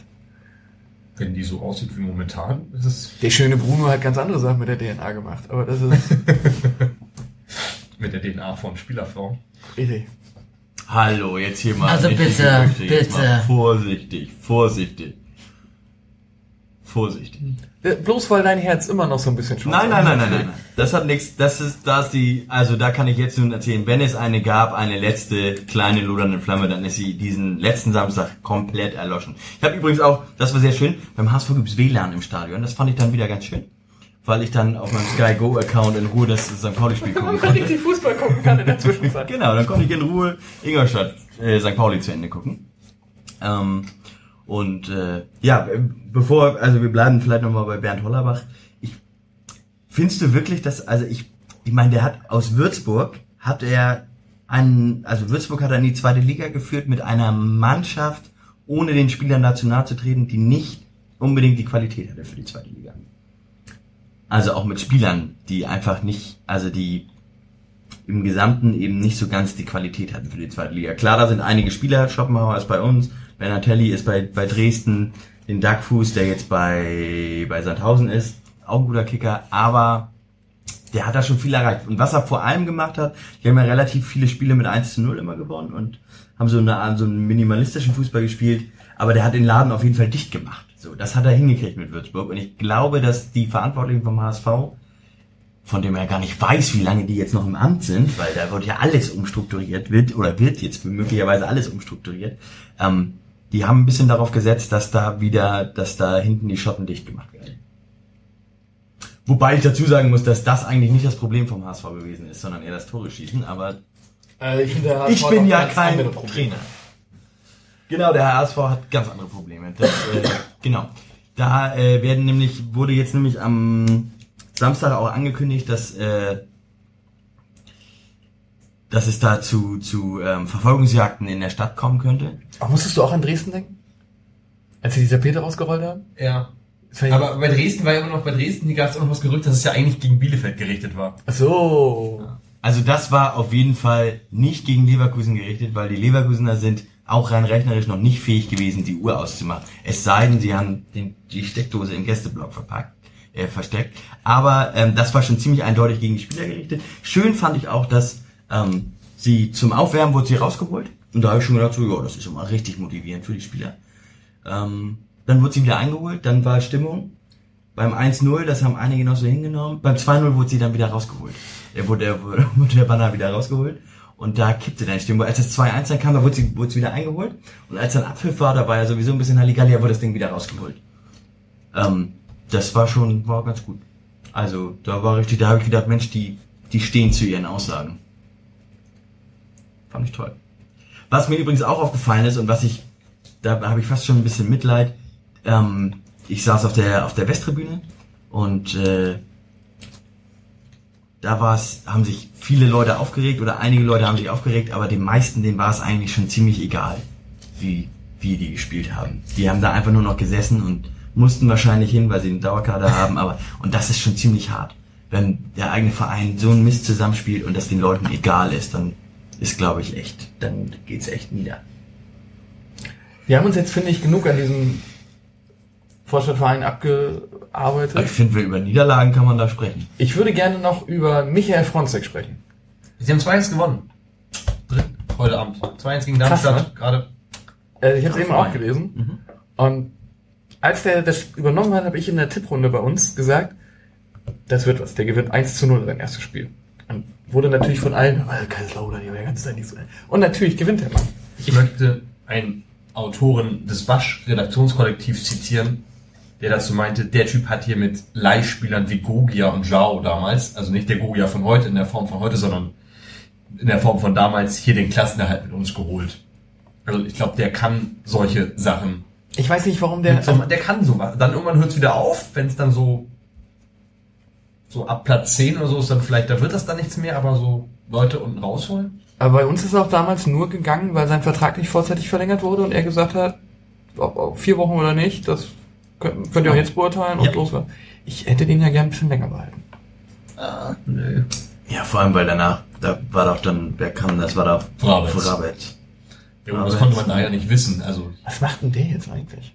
Der war doch Luzern genau. mit Schachten zusammen. Ich glaube, da ist er Das macht er auch nicht mehr. Und dann war er irgendwann wieder zurück in Frankfurt. eine U-Mannschaft irgendwo übernommen. Naja, der war auch erst beim FSV Frankfurt, glaube ich, weil er da ja irgendwie hergekommen ist oder sowas. Christian hat Schachten wieder mitgenommen. Ja. Und dann? Bitte nachvollziehen, Johnny oder Flo, Flo, bitte nachvollziehen. Ähm, wo wir jetzt bei Frontex sind, Kaiserslautern gewinnt also 2-1 gegen Darmstadt. Äh, Darmstadt steht auch ganz schön schlecht da ja, das inzwischen. ist Ne? richtig. Ein Glück haben die schon drei Punkte gegen uns geholt. Ja, sonst, sonst würden sie es ja jetzt tun. ja, genau. Die haben ja, also mit dem Schuster, mit der Schuster-Rückholaktion, weiß ich nicht, ob sie sich da so einen Gefallen getan haben. Und andersrum ist die Frage, kann ein Trainer denn tatsächlich so viel FC, beeinflussen? Cheftrainer FC Vaduz. Verdutzt. Vaduz. Ist ja auch wieder in der Schweiz, oder? Ja, Die spielen, ja- also die, Die spielen in der Schweizer Liga. ja, oder in der zweiten, je nachdem, ne? Auf jeden, also die haben nur eigenen Pokalwettbewerb in Liechtenstein, aber die Vereine spielen in, der, in den Schweizer Ligen. Hat er den oder auch wieder mitgenommen? Oder können wir den noch haben? ja, was denn? Hallo, Mann. Können wir ja wohl mal fragen. Entschuldige mal, also, ich So schlecht, also wollte gerade sagen, also wenn wir den Erich beschäftigen können. Nichts wir gegen gehen Bern. über zum nächsten Nichts Thema. gegen Ich meine, dann haben wir zwei Kühlschränke, das ist doch super. Möchtest du noch ähm, was zu den neuesten Ereignissen beim VfL Bochum erzählen? Oh ja, das Drama in drei Akten findet ein Ende. Ja. Wir haben ja vor kurzem darüber gesprochen, dass ähm, Ich glaube, das Ende kommt erst, wenn dann noch die große ähm, Mein VfL Telenovela oder nicht Telenovela, sondern Serie in, in, der, in der Zeitung mit den vier Buchstaben da. das hat eher sowas sowas Spanisches. Das kommt auf Tele 5 oder sowas, auf Oder Telemundo. sowas. Mhm. Das wird das wird so eine, so eine High Class Telenovela. Äh, für alle, die sich nicht mehr ganz so genau erinnern, in Bochum war mal ein klitzekleines Problem seines Zeichens heißt es Hochscheid, sowohl Junior als auch Senior. Hochstädter. Hochstädter, entschuldige bitte. Hochscheid ist doch schon Aue mal. Jan Hochscheid, Aue ehemals. Oder kennst du dich besser aus? Braunschweig. Hoch. Ja. Der Kollege Hochstädter, Senior seines Zeichens, ist inzwischen auch nicht mehr beim Verein. Hat, was war denn der? Sportlicher Leiter? Sportdirektor. Sportdirektor. Obwohl ich, ich, kann, ich, und ich kann das immer nicht. Sportchef, sportlicher Leiter, Sportdirektor. Ehrlich Ja, war in führender Funktion und hat es für gut befunden, seinen Junior in den Verein mit einzubringen, der dann Teammanager war und unter anderem für das Hotel und das Essen der Mannschaft tätig, äh, zuständig war und hat dort unter anderem Butter ins Essen mischen lassen, was dem Publikumsliebling, wie hieß er Florian? Felix Bastians. Felix Bastians, nicht so gut getan hat. Der hat nämlich eine Allergie dagegen. Oh, Allergie. Gegen Butter. Hm. Der kann keine Butter essen, der kriegt einen Pelz auf der Zunge. Habe ich damals auch, habe mich gewundert, aber hab gedacht, wogegen die Leute so allergisch sein können. Ja. Der hat das im Teamhotel halt dann gesagt und hat gesagt, du, Hochstädter, das war nicht so gut. Und der Hochstädter, nein, das ist ein Butterersatzprodukt mit Aroma. Und Ende vom Lied war, dass, dass der Spieler nicht spielen konnte, richtig sauer war. Und so den schönen Satz sagte äh, zu dem zu dem zu dem äh, Trainerstab da glaube ich äh, Brot kann schimmeln ihr könnt nichts ne die Brot kann schimmeln, was könnt ihr? ja also Hat sich dafür dann später auch noch entschuldigt, wurde nichtsdestotrotz vom Verein suspendiert. Das kam nicht ganz so gut an, weil er halt Publikumsliebling ist. und überhaupt weil es öffentlich gemacht wurde Genau, weil alle noch drüber gesprochen haben. Der wollte dann da auch weg, hatte auch einen Wechsel nach China schon forciert. Das hat ähm, dann der Sportleiter der Hochstelle aber gesagt, nee, machen wir nicht, du bleibst schon hier. Inzwischen hat sich, ist dieser Wechsel halt doch stattgefunden.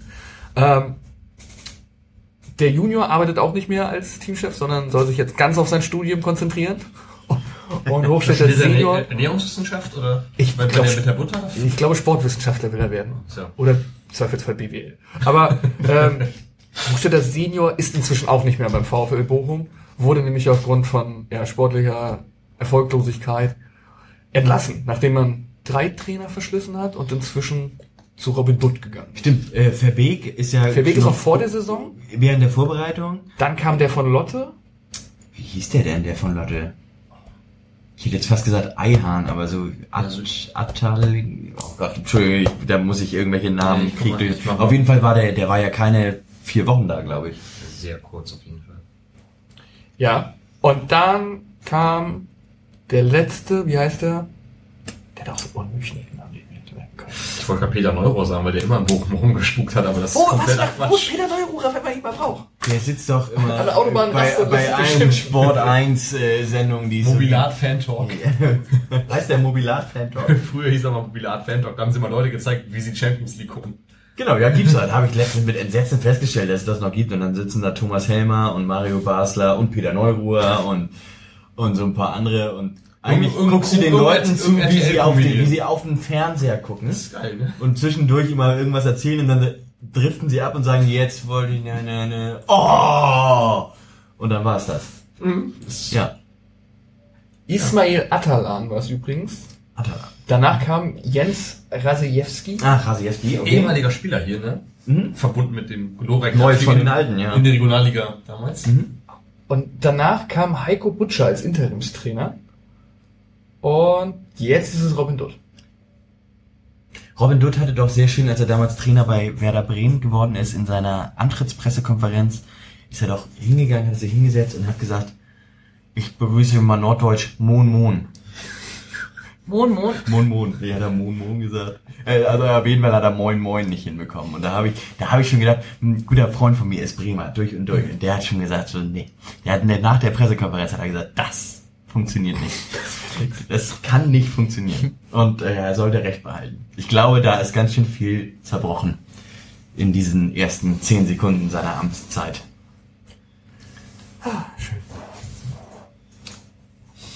Ja, dann haben wir Bochum abgeschlossen, weil da sind ja jetzt alle entlassen worden, die äh, relevant waren für diese Telenovela. Oder gibt's da noch welche? Die Bastians ist weg? Was jetzt Hochstädter, die beiden Beide Hochstädter sind weg. Also im Prinzip müssen sie jetzt was Neues aufziehen. Diamantakos ist weg. Diamantakos. Also der hat ja wenig Drama da gemacht.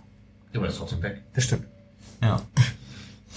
Und äh, dann können wir, was ich mir noch notiert hat, ähm, einen Ausblick für das äh, Spiel am Sonntag kurz wagen. Holstein Kiel zu Gast. Hochsicherheitsspiel, wie man so schön sagt. Und äh, tatsächlich keine Gästefarben in gewissen Vereine auch noch was Bereichen. rauszugeben heute. Gemeinsam Aufruf zu friedfertigen Umgang. Gemeinsame Erklärung der Vereine. Ist auf der Homepage jetzt online. Ich meine, der Duxch hat auch irgendwas mal erzählt. aber Ich prüfe das gerade. Ja, bei Kicker war was, habe ich Ja, auch vorhin gelesen. Die Kieler Fanszene äh, fährt gemeinsam Zug und trifft sich am Hans-Albers-Platz. Super. Allein, allein die Den habe Idee, ich auch schon gesehen. allein die Idee, sich am Hans-Albers-Platz zu treffen, ist Oh, ja schon ist originell. Muss man ja Ist auch mal neu, loben, ne? Aber ist noch nie da gewesen. Ist auch die beste Idee, die man haben kann. Man trifft sich also da, wo sich, wo man, wo einen sowieso wirklich gar keiner leiden kann. Ja, meine, ja, meine Theorie ist, dass halt sich dann trotzdem vielleicht sportliche Gruppen abseits orientieren. Vornherein schon. Dass alle denken, oder sind sowieso alle egal und dass dann sportliche Gruppen vielleicht anders fahren. Möglich. Durchaus möglich. Du möchtest aber von uns jetzt eine, eine sportliche Einschätzung. Nee, ich wollte keine Sport, ich wollte, ich wollte genau. Lass den Scheiß. Ja, ich hab's auch gerade. Lass den Scheiß. Lass den Scheiß, Marvin Duksch. Sagen, wir sagen wir auch, Marvin, lass den Scheiß. Kein Tor gegen den FC St. Pauli. Ideale Bühne, um uns mal wieder zu belohnen. Allein, dass er Nordderby sagt, finde ich schon. Wie würdest du denn das Spiel sonst bezeichnen? 24. Spieltag. Verstehe ich jetzt. Ja, nein, ich wollte tatsächlich auf äh, die Tatsache, dass es äh, ein Hochrisikospiel ist, da wollte ich drauf zu sprechen kommen. Und Es, mal, ich glaube, es wird von den Medien auch so ein bisschen hochstilisiert. Also Das wenn du ist- überlegst, das wollte ich nämlich genau Unterschied fragen. zwischen einem Risikospiel und einem Hochrisikospiel? ja eben. das ist, äh, glaube ich, eine Frage der der äh, Heißt das, es der gibt Journalisten, die es schreiben. Vielleicht gibt's ja nicht mehr alkoholfreies Bier. Oh ja, beim Hochrisikospiel gibt's nicht mal alkoholfrei. Da gibt's nur Wasser, Leitungswasser. Brot und Wasser. Ich meine, wir müssen die Kirche auch an der Stelle mal im Dorf lassen. In anderen Stadien als Beispiel ist das Tragen von, von Gastfarben generell verboten. Bloß weil wir hier in diesen Auch im Hippie-Absatz... Auswärtsblock. Na, da geht's gerade noch, da sieht man so drüber hinweg. Bloß weil wir hier den Hippie-Absatz drin haben mit, ja pass auf, du musst dich aber hier benehmen, heißt das ja nicht, dass das nicht ein, ein generelles Prozedere ist, dass Gästefarben irgendwo verboten sind. Setz dich mal mit dem, ich meine, Kiel hat auf, im Hinspiel schon, bei dem eigentlich quasi offiziell noch nicht so richtig was los war, schon gesagt, äh, hier keine Gästefarben im Heimbereich. Und in, in Stelling steht das mit in der Stadt, genauso wie in Gladbach, da steht das mit auf deinem Ticket drauf, dass du dich in Gastfarben nicht in allen Bereichen außerhalb der Gästkurve sind Heimbereiche, Punkt, Ende aus. Und von daher sollen wir da an der Stelle die, die Kirche durchaus mal im Dorf lassen. Finde ich zumindest. Also ich habe es heute in, in einer Zeitung gelesen, die eben auch mit diesem Wort jonglierte. Und da dachte ich mir auch so, es wird vielleicht kein, kein Bier geben. Das finde ich dann ist so immer das Schlimmste Das ist für euch sehr schwer. Für euch Ja, ist hast sehr doch, schlimm. das Bolze, da kannst du dann gerne sagen. Aber das, das, dann sollen sie einfach sagen, pass auf, an dem Tag kein Alkoholausschank, bumm. Dann können sie sich mit diesem Wort, mit diesem Hochrisikospiel, bla, das ist doch Quatsch. Oder? Also ich meine, Aber wir wissen jetzt nicht, was der Unterschied jetzt dazu ist, zu einem Hochrisikospiel und einem normalen Risikospiel. ich glaube, das ist in welcher Etage der Schreiberling sitzt. Ach so, okay. Ja, das glaube ich auch. Das kann sein. Die, die noch hoch müssen, für die ist das ein Hochrisikospiel und die, die schon oben sind, die sagen, ja, ist ein Risikospiel. Und was sagen wir? Was wird auf dem Rasen, auf mit dem eigentlichen Spiel dem Platz. Wichtig ist auf dem Platz. Ich sag ja, Marvin, mach keinen Scheiß. Also ich, meine Theorie ist ja, er will nachdem ja wir, nicht wiederkommen, ne? Er will ja eigentlich in Kiel bleiben. Also eigentlich. Oh, da geht ja, da gehen ja jetzt schon die, die Summen über. Ja, wahrscheinlich nur, wenn die aufsteigen. Wahrscheinlich hat er das Seine eigene Aussage war ja, ja, im Sommer muss ich ja wieder nach Hamburg, ne? Das klang ja nicht so, als hätte er richtig Bock hier wieder herzukommen. Ja, und ne? der Stöver sagt, äh, Vertragserfüllung, bumm. Das ist das, was so diese offiziellen Aussagen sind. Aber jetzt geht's ja auch schon los. So, redet man ja auch schon über eine Summe. Ich glaube, sein Marktwert ist aktuell bei anderthalb Millionen. Und wen haben wir denn noch mal, sind wir noch mal losgeworden? Wir sind schon ein paar Spieler losgeworden. Ja, ich überlege gerade, wie das finanziell. Ich habe irgend, irgendwas, irgendwas gelesen, dass sich wohl zwischen 1,5 und 3 Millionen das Ganze Den dann Einzel ja, entwickelt. glaube ich, für 2,5 oder so verkauft. Da wurden ja damals 4 Millionen irgendwie Ja. durch die Medien Kolpo, Kolpo kundgetan. Hm. Also bei Marvin Dux, da, wer den Milan 55 gehört hat, der hat auch mitgekriegt, dass sich eine kleine Statistik präsentiert hat über die ähm, natürlich Expected Goals Werte von einzelnen Spielern. Marvin Dux war auch dabei und da wurde recht deutlich, dass ähm, Marvin Duksch zwar sehr viele Tore macht, auch aus Situationen, die, äh, die teilweise schwierig sind. Er ist ein guter Freistoßschütze zum Beispiel. Für Freistöße gibt es allgemein nicht so einen hohen Expected Goals Wert. Allerdings hätte er auch schon wesentlich mehr Tore machen müssen im Vergleich zu seinem Expected Goals Wert. Was äh, bei Spielern wie zum Beispiel dem Ishak und dem von Nürnberg und Polter von Union nicht unbedingt der Fall ist. Was jetzt meine Meinung zu Marvin Dux als Spieler ist, äh, sei mal dahingestellt. Wer die Zahlen davor gehört hat, der kann sich das vielleicht denken. Und jetzt in diesem Moment wird er wahrscheinlich dafür sorgen, dass Holstein Kiel in Führung geht am Millantor. Und wird er jubeln? Das ist doch die wichtigste Ja, Frage. natürlich. Warum sollte er auch nicht? Oder mit, mit so einem erhobenen, mit dem Zeigefinger auf den Lippen an der Gegend gerade vorbeilaufen. Äh, wird sich auch nicht viel ändern. Aber, ähm, Die sind ja schon leise. ja, Sind ja schon leise. äh, nee, ich, also er, ich, er hat halt keinen Grund nicht zu jubeln. Seine Zeit hier war jetzt nicht so intensiv, dass man sagen könnte, geil, er hat hier nicht die Erfolgserlebnisse, die gefeiert wie in Kiel. Er hat nicht, vielleicht auch nicht den Zusammenhalt oder das Vertrauen, dass er, dass er in Kiel hat. Der wird jubeln, falls er ein Tor schießt.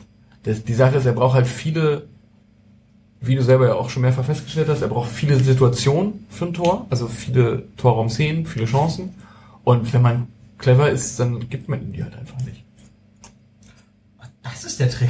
Ja, ich hoffe, ich hoffe ja immer, ich habe ja so drei clevere Sätze pro Sendung und ich hoffe, dass bei diesen drei cleveren Sätzen dann immer jemand zuhört und sagt, ah ja, hm, stimmt, das könnte man mal so machen. Ja. Konstanz gehört bestimmt zu und alles ändern. Ja, sicher. Alle Taktik wird geändert. Wir decken Marvin Duksch doch. Warum nicht? Solange die nicht den 20 Kilo Floh dahinsetzen, funktioniert das schon. Da muss halt auch, ich meine, wie groß ist der, der Duxch? 4,20 Meter. 1,93, 1,94? So bin ich Dimension. Der müsste ja schon der, ne? Wir werden sehen, wie sich das äh, am Sonntag entwickelt und sind alle gespannt wie Flitzebögen. Und äh, wenn es keine weiteren Themen aus der Rubrik, aus unserer neuen, heißgeliebten Rubrik Verschiedenes gibt, ich gucke in die Runde, Nö. dann Wir könnten jetzt ein kleines Päuschen einlegen, wenn ihr das möchtet. Das wäre super. fände ich auch.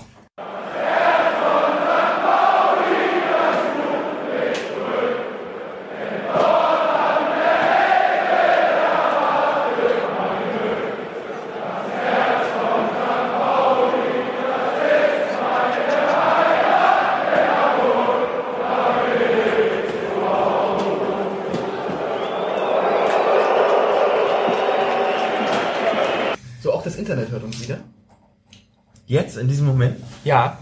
Jetzt kannst du nochmal widerlich sagen und jeder fragt sich warum. widerlich. So, Also wir hatten gerade eine sehr schöne Unterhaltung über äh, warmes Bier und wann äh, warmes Bier zur Anwendung kommt und wann eben nicht. Und dann ist uns aufgefallen, dass äh, das bereits in einer Millant, in früheren Millanton-Folge ausgiebig besprochen wurde. Deswegen klammern wir das jetzt hier aus. Und äh, Johnny, wir haben ein wenig länger Pause gemacht. Äh, das lag zum einen daran, dass uns aufgefallen ist, dass wir schon, schon ziemlich viel gesammelt haben in der ersten Hälfte. Und zum anderen lag es daran, dass äh, Mr. Technik Sebastian nicht da ist und wir deswegen ganz sicher gehen wollen, dass wir auch ja keine dieser wunderschönen Wörter, die wir gesprochen haben in den ersten knapp zwei Stunden äh, verloren gehen. Ja. Und jetzt sind wir aber wieder on air. Johnny, Also, ich- unterhalten uns aber weiter. doch, ja, das funktioniert schon. Das funktioniert schon. Okay, Sonst Nummer. planen wir euch nochmal ein. Das. Nehmt euch mal jetzt vor. Genau, in der Pause erreichte uns inzwischen auch schon die Nachricht, dass zu wenig Bier getrunken wird. Johnny, wir machen das jetzt hier. Ich reite dich jetzt komplett rein in die Scheiße im Zweifel. Du hast gesagt, hm, sollte vielleicht nicht ganz so bekannt sein. Ich sage, du hast ein Bier vor dir stehen und bist jetzt im Begriff, das zu öffnen. Ich hab's aus Versehen direkt wieder zugedrückt. Ja, Esther, meine, meine holde Frau, hört sowieso nicht zu, guckt uns wahrscheinlich auch nicht zu. Die wird entweder schon im Bett liegen oder sich nicht dafür interessieren, was ich mache. Die ist immer nur froh, wenn ich von der Straße weg bin. Und zu Hause. hat, ich habe ich hab früher Musik gemacht in der Band. Wir haben natürlich ganz brutal mäßigen, mittelmäßigen Punkrock gemacht. Und da hat äh, die damalige Schwiegermutter im Spee von meinem Bruder, die hat sich das unser unser Demo-Tape angehört oder war es sogar die Schwiegeroma und die hat dann so ein kleines Demo-Tape aufgenommen und war ganz aufgeregt und meinte, Mensch Junge, du machst Musik toll, zeig mal, was du hast. Und dann hörte sie sich das an und äh, mein Bruder erzählte, dass schon da das Entsetzen in ihr Gesicht geschrieben war. Und am Ende sagt sie, naja, wenigstens ist er nicht auf der Straße. Fand ich sehr schön. Eine schöne Beschreibung unserer Musik. Also schön, also das dickste Lob, was wir jemals bekommen haben. Ich habe vor, sie hat gesagt, ich gehe lieber auf die Straße. Immer lieber auf die Straße. Ich möchte bitte, beim nächsten Mal bringst du aber auch das, das Tape mal mit, ne? Ja, kann ich natürlich. Wenn du, wenn du das so, wenn du mich so einlädst, dann bring ich dir das natürlich. Wir haben eine schöne Version von, äh, von dem alten Gassenhauer Bayern hat verloren, haben wir gespielt. Wie hieß denn deine Band? Parkverbot. Parkverbot. Mhm. Wir waren eine ganz große Nummer in Hamburg-Bergedorf. Eine ganz große Nummer. Aber, nein, waren wir natürlich nicht, aber wir haben uns selbst ganz groß gefühlt. Bergedorf. Ja. Goldene Zeiten. Das ist auch eine Punkband. Goldene Zitronen, meinst du? Ich glaube, Goldene Zeit ist ja. Gut, nachdem wir uns jetzt lange über die vergangenen und kommenden Spiele unterhalten haben, über die neue Themenrubrik Verschiedenes und viel Zeit in die Verlosung gesteckt haben, wollen wir uns jetzt mit unseren Gästen des heutigen Tages, der heutigen Folge beschäftigen. Verena und Flo, ihr seid Mitglieder, sagt man Mitglieder in dem Fall? Seid ihr Mitglieder? Ja. Von St. Depri. Ja, so sieht's aus. Wollt ihr einmal kurz erzählen, was St. Depri ist? Ja, also mittlerweile sind wir ein gemeinnütziger Verein, damals halt als Initiative äh, St. Depri. Wir sind von Fans für Fans, die ähm, ja, sich depressiv fühlen, aber auch für Angehörige, die ähm, wie gesagt, Angehörige haben, die Depressionen irgendwie haben und äh, sich da irgendwie erkundigen wollen oder auch einfach Interessierte an dem Begriff Depression. Du willst ja später noch ein bisschen mehr wahrscheinlich drauf eingehen. Ähm, ja, und ähm, wie wir uns gegründet haben, vielleicht dazu, dass äh, 2014 hat sich äh, ein Freund und äh, Bekannter von uns sich das Leben genommen, ein St. Pauli-Fan, Michel. Äh, und ähm, ja, da haben sich halt ähm, kurz nach seinem Tod Leute eben halt in einer hier unmittelbar in der Nähe liegenden Kneipe getroffen ähm, und ja einfach um sich über ihn nochmal auszutauschen, keine Ahnung, vielleicht so ein bisschen Trauerarbeit dort zu machen und da kam dann die Idee, es hört sich jetzt irgendwie blöd an, aber ähm, es wurde halt da gesagt, Mensch, das kann doch nicht irgendwie nur, nur so passiert sein, man muss doch irgendwas machen. Vielleicht kann man ähm, anderen Leuten helfen, sich irgendwie oder einen anderen Weg zu suchen, als Michelle es halt getan hat. Ja, und dann gab es äh, diese sogenannten WhatsApp-Gruppen, die sich plötzlich gebildet haben, ob nicht Leute bereit wären, sich mal zum, also zu treffen und was man so machen kann. Genau, und dann haben sich so 15, 16 Leute getroffen, ähm, äh, wo ich eben halt auch mit drunter war damals und ähm, da kamen, also wir waren viele verschiedene, es waren Betroffene, es waren Angehörige, es waren die damalige Freundin, wir sind Leute aus dem therapeutischen, ärztlichen und pflegerischen Bereich gewesen und haben halt, haben halt überlegt, wie man, äh, ja, was man überhaupt machen kann. Und ähm, haben dann gesagt, okay, vielleicht wäre sowas wie eine Plakataktion, wo wir Leute finden, die sich, ähm, die Gesicht zeigen wollen, die zugeben wollen, ähm, dass sie Depression haben und dass man damit durchaus ähm, leben kann. Wir wollten das enttabuisieren, gerade hier, also ich sage jetzt mal nur in der, in der Fanszene, wir hatten uns explizit auch dafür schon entschieden, dass wir das nicht so breit äh, fächern wollten, sondern wirklich nur hier in unserem kleinen Kosmos machen wollten, um hier Fans zu bieten oder auch Leute, die auf St. Pauli wohnen, dass sie sich irgendwie oder, oder dass sie sich damit identifizieren können. Und dann in, in dieser großen Runde von 14, 15, 16 Leuten war dann schnell klar, okay, das geht hier weiter als nur eine Plakataktion, sondern es kamen ganz, ganz viele Ideen, was man machen könnte. Und äh, ja, dann war ganz schnell klar, ist gut, es muss, muss sich eine Initiative gründen. Dann äh, kam bald, wir machen so ein erstes Treffen, da könnte so ein Vortrag laufen, um die Leute einfach mal aufzuklären, was sind Depressionen, was gehört alles mit dazu. Und so ist dann der Stammtisch damals schon entschieden und so ging es eben halt immer weiter und weiter und wir wurden immer größer und das, ja, mittlerweile jetzt seit dreieinhalb Jahren gibt es uns jetzt schon und es wächst weiterhin. Wir kriegen ganz viele tolle Spenden und ähm, überlegen, wie wir uns noch mehr vergrößern können. Was heißt äh, vergrößern? Also ich meine, das ist mit Sicherheit irgendwie so ein bewegliches Gebilde, wo auf, also wo man eine Gruppengröße gar nicht so genau beziffern kann, aber Mhm. Ähm, ihr trefft euch ja regelmäßig. Mit wie vielen Leuten trefft ihr euch da? Äh, meinst du jetzt, äh, und, also das die Mitglieder, die sich da treffen, oder meinst du die Stammtische, die sich im Prinzip treffen? Ja, vielleicht einfach mal beides. Was, also wenn ihr, wenn ihr ein eingetragener Verein seid, dann habt ihr ja sicherlich Mitglieder. Genau, also wir, wir machen einmal im Monat haben wir ein Orga-Treffen und ähm, da ist unterschiedlich, wie die Leute eben halt auch Zeit haben. Wir machen es alle ehrenamtlich. Ihr wisst, wie es ist, dann irgendwie sich abends zu treffen, ist dann für viele auch schwierig.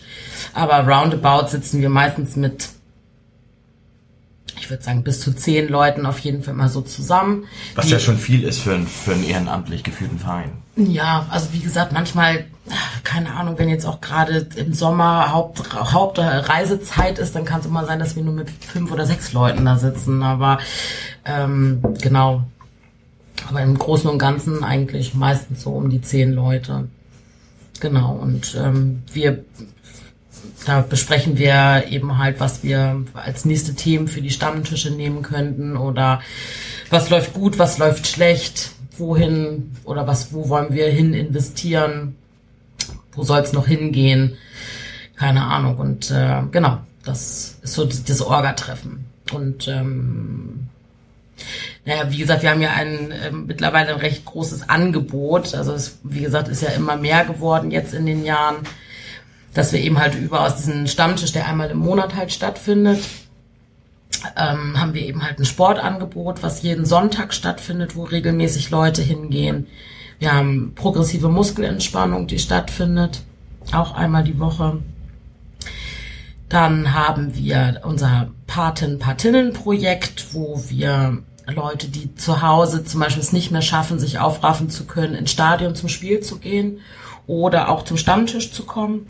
Da haben wir Leute, die sich gemeldet haben, die gesagt haben, hey, innerhalb Hamburgs kein Problem, wir holen die ab, wenn das gleicher Stadtteil irgendwie ist. Und da sind momentan auch roundabout zehn Leute, die ähm, abgeholt werden. Das finde ich auch super, dass die, ich sag jetzt mal, rauskommen. Ne?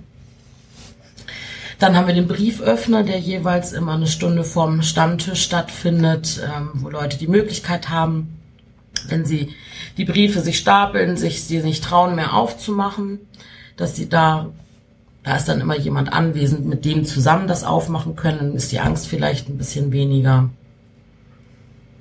Welches Projekt habe ich vergessen? Erstgespräche. mit das Wichtigste. Ja, also wir haben, ähm, genau, wir bieten eben halt an, dass wir Erstgespräche für, also ja, ich sag mal, wenn Leute in Krisensituationen sind, die nicht mehr weiter wissen, sagen, Mensch, ich muss jetzt wirklich ein therapeutisches Gespräch haben, haben wir mittlerweile ein recht großes Netzwerk, dass wir Erstgespräche anbieten können und auch die Bezahlung übernehmen, wenn es nicht äh, machbar ist für denjenigen. Was nicht bedeutet, dass es gleich eine Therapie ist, sondern es ist ein Erstgespräch, wie es das eben halt auch schon sagt. Und dann kann man halt dort besprechen, wie es weitergehen kann. Und wir versuchen die dann auch weiter zu vermitteln. Aber Therapieplätze hier in Hamburg ist relativ äh, schwierig. Schwierig und langwierig. Wenn du Erstgespräch sagst, dann, ähm, und wir hatten das im Vorgespräch auch schon ein bisschen besprochen, ähm, ist es natürlich eine, auch eine Frage der Definition. Also könnt ihr, kann man überhaupt irgendwie sauber, oder was heißt sauber, also genauer definieren, was eine Depression ist, also wie sich sowas entwickelt? Ist das irgendwie definiert oder wer entscheidet das? Naja, also ich, aus psychologischer oder psychotherapeutischer Perspektive gibt es, ja bestimmt die Definition, aber das ist also also so eine sozusagen so eine medizinische Definition einfach, was die das sozusagen beschreibt. Ich glaube, für den Einzelnen oder die Einzelne, die davon betroffen ist, das ist dann immer individuell zu sehen. Also dass es dann nicht die Depression gibt, wo sich drei treffen und sagen, ja, genau, so, es ist auch, das kann passieren, aber es gibt unterschiedliche Verläufe, unterschiedliche Symptome. Leute gehen damit auch, glaube ich, anders um und stehen auch in einem unterschiedlichen Verhältnis zu ihrer eigenen Erkrankung und dementsprechend gestaltet sich dann auch die Depression auch anders. Ich gehe jetzt davon aus, dass das ähm, bei euren Stammtischen ähm, auch sehr divers ist dann, was ähm, für Krankheitsbilder da dann an einem Tisch sitzen, beziehungsweise auch was für ähm, neue Gesichter da dann auftauchen, mit welchen Problemen und Situationen. Wie, ähm, wie wird man da, wie wagt man bei sowas den ersten Schritt? Ist das, ähm, ich stelle mir das so vor, dass es ähm, für die Leute sehr schwierig ist, sich da irgendwie zu öffnen. Das ist immer das, ähm, was die meisten Leute glauben, was unser Stammtisch ist. Wir sind keine Selbsthilfegruppe. Mhm. Bei uns muss man sich nicht vorstellen, mein Name ist und ich habe, sondern ähm, unser Stammtisch fängt halt so an, es gibt einen äh, Therapeuten oder einen Arzt, der, oder wir bieten halt einen, einen Vortrag und der geht irgendwie eine halbe, dreiviertel Stunde, was zum Beispiel Depression und Borderline-Erkrankung oder Depression und Sucht oder Arzneimittelkunde oder irgend, also alles, was rund, äh, rund um Depression zwar zu tun hat. Und dann sitzen da halt, äh, wie, das möchte ich jetzt gerne auch nochmal mitteilen, zwischen 30 und 50 Leuten bei jedem Stammtisch, die sich eben halt diesen Vortrag anhören. Und danach ist letztendlich nochmal so eine offene Runde. Es können Fragen zu dem Thema sein, was gerade war, aber vielleicht auch manchmal Themen, die gerade einen beschäftigen und da einfach mal in den Raum stellen wollen so dass es so eine offene Diskussion wird. Da muss aber, wie gesagt, sich niemand irgendwie outen oder irgendwas sagen. Also klar, einige sagen, ich, also klar stellen sich da Leute vor und sagen, bei mir hat sich das so und so entwickelt über die Jahre. Ähm, oder es sagt jemand, bei meiner Frau ist das so und so. Also wie gesagt, wir machen es ja auch für Angehörige, die ähm, eben halt vielleicht auch einfach mehr über die Erkrankung wissen wollen. Ja. Ist denn, ähm, ihr seid ja St. Depri, also der Name und die Entstehung, wie ihr das jetzt erzählt wird, ist ja schon nah am Viertel und auch am Verein. Wie ist die Verbindung zum Verein? Da gibt es da Kontakt, ähm, Hilfestellung vielleicht Ja, sogar? also klar, am Anfang brauchten wir auf jeden Fall ja äh, die die Hilfe und natürlich auch die Genehmigung vom Verein, dass wir überhaupt diese Plakataktion hier im Stadion machen durften. Ne? Zur, also, zur Plakataktion. Ich glaube, das wird nicht jeder kennen. Ähm, was genau ist da? Äh, Ach so, also ich gut, klar, also jeder, der in, äh, sich mal in eine Kabinentoilette ähm, hier im Mhm. Stadion begibt, wird wahrscheinlich dort ein Plakat von uns sehen oder sollte zumindest eins sehen. Ähm, genau, also wir haben verschiedene Leute, habe ich ja vorhin schon erklärt, die sich bereit erklärt haben, äh, zu ihren Depressionen zu stehen und ähm, wir, oder was heißt, wir werben damit, aber ähm, steht irgendwie mal ein Leitsatz und äh, da kann man sich eben halt ähm, sich auch erkundigen. Wir haben, wir wollten eben halt in Kabinen sein, damit jemand, der sich das zum Beispiel mal kurz abfotografieren will, ich sag jetzt mal separat da drin ist und das nicht, öff also wenn das jetzt so an den Wänden hängt, man, manche trauen sich das dann ja nicht abzufotografieren, weil jemand anders sagen könnte, hä, warum Foto, äh, warum machst du das, äh, unterstützt das nicht oder so. Also klar, man hat ja auch viel am Anfang viel Negatives oder wir haben auch viel Negativkritik bekommen oder so. Das äh, will ich jetzt auch nicht, da will ich, will ich nicht mit hinterm Berg halten oder so, aber im Großen und Ganzen gute Resonanz und ähm, auch, dass sich viele, gerade weil sie es abfotografiert haben, da mal eine E-Mail zu uns geschrieben haben, sich erkundigt haben, hey, wie läuft das? Muss ich mich vorher anmelden oder so und genau. Was, inwiefern Negativkritik? Also das, was, äh, Also es fing ja schon mit dem Namen an. Also dass viele immer sagen, wie kann man sich denn nur so einen Namen überlegen oder so, aber letztendlich, keine Ahnung, wie so manche Fanclubs auf Namen kommen. Also bei uns äh, hat sich halt auch irgendwann eine Namensfindung ergeben. wir, wir, sind, wir sind der Millanton. So, also ich meine, darüber, weiß ich nicht, muss ich auch nicht also dis diskutieren. Das haben eben halt 16 Leute entschieden Punkt. So. Und jedem, den es nicht passt. Und ähm, jetzt kommen wir nochmal weiter zum Verein. Was, ähm, wie ist die Verbindung zum Verein und der Kontakt mit dem Verein? Also, wir haben halt damals Kontakt aufgenommen, weil wir ja die Plakataktion machen wollten, haben da mit ähm, Christian Prüß und damals mit Thorsten Vierkant äh, äh, eben halt Kontakt aufgenommen, sind ins Gespräch gekommen. Ich war mit einem anderen äh, Mitglied war ich dann halt da und äh, das war dann alles kein Problem. Die stellen uns auch die Räumlichkeiten für unsere, also wir müssen ja Lagerfläche haben. Also wir lagern da eben halt unsere Sachen und von dem nach steht jetzt nicht mehr früher regelmäßiger, also als als wir es gegründet haben, da stand halt regelmäßiger Kontakt, aber also wir haben aber die Türen offen, also es wurde immer gesagt, wenn ihr irgendwas braucht, meldet euch ganz einfach und ähm, wir kriegen halt finanzielle Unterstützung und ähm, dann, ja, wie gesagt, der Zugang immer zum Stadion, wenn wir Plakate neu machen müssen, ist auch immer kein Problem. Was haben wir noch?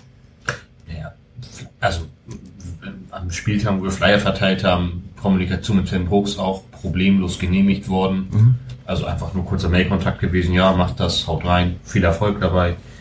Und dass der Verein uns halt auch zur Veranstaltung einlädt, also zum, beim AF, letztjährigen AFM U50 Treffen haben wir uns vorgestellt mit einem kurzen Vortrag oder auch bei der Veranstaltung letztes Jahr im Oktober, November, mein Verein, ein Verein, da verschiedene Gruppierungen aus der St. Pauli-Szene sich getroffen haben, um darüber zu diskutieren, um, über den FC St. Pauli und ein bestimmtes Thema, wurden wir auch eingeladen oder zum Ehrenamtsempfang, dem- der jährlich stattfindet, wurden wir auch bedacht und dazu eingeladen. Also ich glaube, die wissen schon, dass, dass wir existieren vom Namen her, aber ich äh, glaube tatsächlich, dass einige nicht wissen, was unsere Arbeit tatsächlich ist. Also das glaube ich schon. Aber also ich glaube, den Namen gehört haben schon einige vom Verein. Ja, wo wir jetzt gerade beim Verein sind und auch gerade um das Existieren geht, ähm, es gab vor, was vor ein- etwa einem Jahr, würde ich jetzt schätzen, ähm, gab es einen äh, offenen Brief, den ihr an den Verein geschrieben habt. Möchtet ihr darüber berichten? Ja, also es ist, glaube ich, relativ ähm, äh, kurz abgehakt. Ähm, ich glaube, das war das, was ich gerade meinte. Ich glaube, man hat vielleicht mal den Namen gehört und wusste aber nicht, was so unsere Arbeit ist. Und dementsprechend glaube ich, dass der Leiter vom ähm, NLZ auch nicht wusste, was wir im Prinzip machen. Und genau, ihr sprecht das an mit der Robert-Enke-Stiftung, dass die sich die eingeladen haben. Und ähm, wir uns dann zu Wort gemeldet haben, Moment, uns gibt es ja auch noch und wir machen ja ähnliche Arbeit. Und da gab es, wie gesagt, diesen öffentlichen Brief und danach gab es dann halt die Aussprache und von demnach, also ich glaube, es, es war wirklich eine Wissenslücke. Also ich glaube, ich da, darunter, ich würde keine Unstimmigkeit, sondern es war eine Wissenslücke seinerseits, Punkt. Das haben wir, wie gesagt, nachbesprochen und ähm, mehr war da auch jetzt gar nicht. Ist es denn, ähm, ich frage mich, ob das, also was heißt, ich frage mich, es interessiert mich, ob, ähm, wenn ihr so einen Verein gründet, dann muss ja vorher sowas nicht da gewesen sein. Wie ist das in Hamburg allgemein? Gibt es ähnliche Gruppen, die zum Beispiel so Veranstaltungen mit Vorträgen machen zu dem Thema?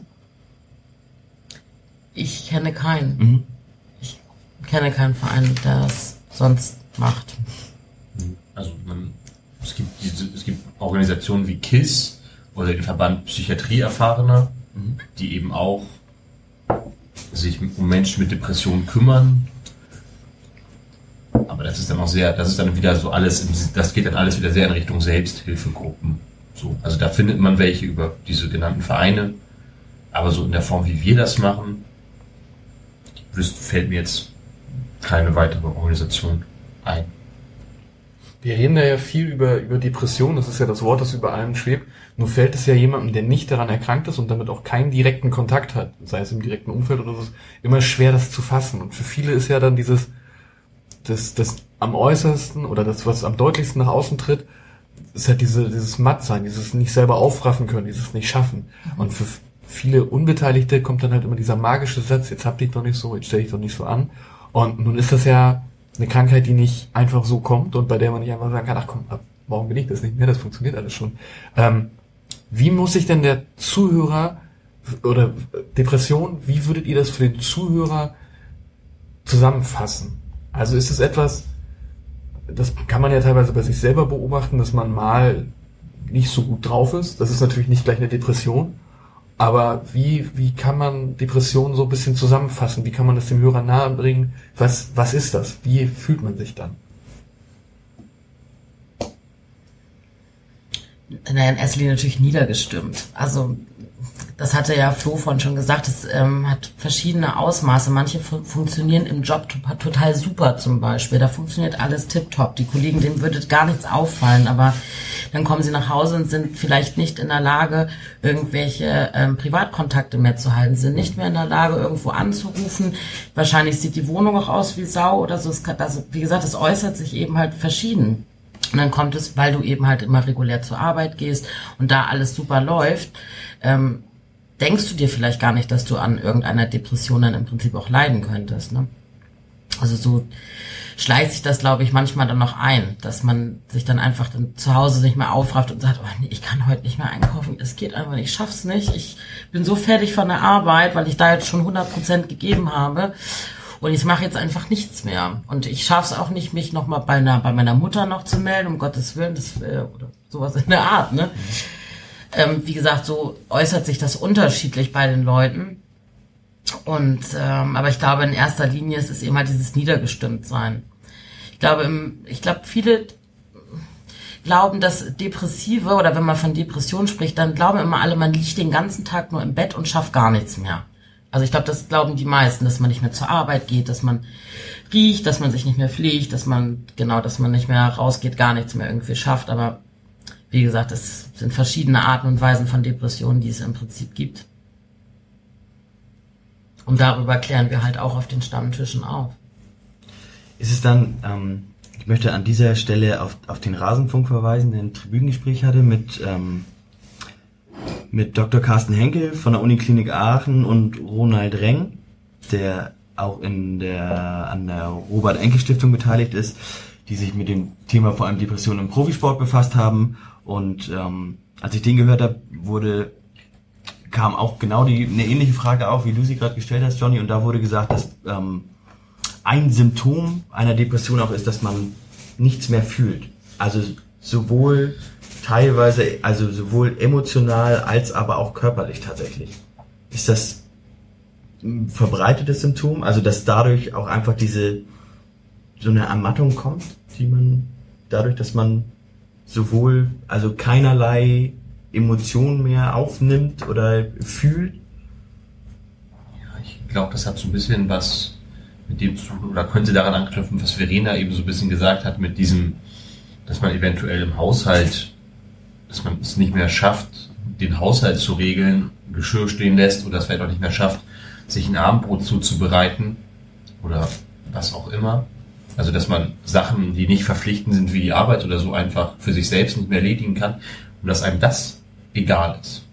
Also, dass einem eventuell gar nicht mehr, dass man, dass einem oder bestimmten Menschen dann einfach nicht mehr auffällt in der Situation, hey, ich sorge gerade nicht mehr gut für mich selbst. Dass der Kontakt zu sich selbst bei ganz, also eventuell einfach verloren geht und dass einem das egal ist. Ich glaube, das ist vielleicht einfach so eine, so eine, ähm, soll ich das sagen, so Gefühlslosigkeit klingt so komisch, aber so eine Form von egal gegenüber einem selbst dann ist. Das würde ich so am ehesten dazu vielleicht sagen wollen, dass es bei vielen Leuten, mit denen ich auch gesprochen habe, so durchaus vorkommt. Dass man Selbstfürsorge vergisst und einem nicht mehr auffällt, dass das extrem schlecht ist. Was habt ihr denn da, wenn du, wenn du von schon bei eigenen Erlebnissen bist, was habt ihr denn so konkret erlebt? Also es gibt bestimmt auch in beide Richtungen ähm, Erlebnisse, die ihr oder Sachen, die ihr mitbekommt ähm, bei eurer Arbeit. Ist es, ist es eher ähm, oder anders, anders die Frage gestellt, ist, ähm, ist die Arbeit bei St. Depri, ist das eher eine, eine Arbeit, die euch ähm, Erfolg, also dass ein Erfolgsgefühl gibt? Oder wie, ich weiß nicht, wie ich die Frage stellen soll. Oder Ich verstehe schon, was du meinst. Also für mich ja. Also ich finde es, äh, ich finde es toll, Leute zu sehen, die ähm, wirklich vom ersten Stammtisch an immer da waren und weiterhin auch immer kommen. Dass die, ähm, also ja, ich glaube, man, man hat so das Gefühl, man, man wird auch wertgeschätzt für die Arbeit und äh, ich freue mich einfach, dass die sich ähm, ja aufraffen können, da irgendwie immer hinzukommen, auch wenn das Thema vielleicht manchmal auch gar nicht so passt oder so für denjenigen, aber dass sie einfach sagen, nee, ey, das ist jetzt, das ist einmal im Monat und da raff ich mich auf und da gehe ich hin, weil da bin ich mit Gleichgesinnten zusammen, das gefällt mir ganz gut. Vielleicht ist das Thema auch gerade gut oder eben halt auch nicht, aber Hauptsache mit den Leuten stimmt das und das natürlich macht mich das auch froh. Also ich ähm, äh, bin, also ich bin ja selbst Krankenschwester und arbeite in der Psychiatrie und habe also auch schon auf der Arbeit eben halt mit äh, Depressiven teilweise eben halt zu tun. Und ähm, ja, also es, wie gesagt, es macht mich froh, so kann man es glaube ich sagen, dass ich diese Arbeit hier auch noch ehrenamtlich noch mache und ähm, dass das gute Resonanz eben halt hier gibt und man wirklich tolles, äh, also tollen Feedback auch bekommt von den Leuten, die eben halt hierher kommen.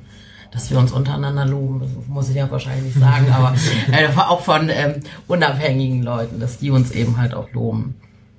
Ich denke, das siehst du doch genauso, oder Flo? Ich musst du nur die Frage vergessen während Ja, weil ich immer so lange antworte, ne?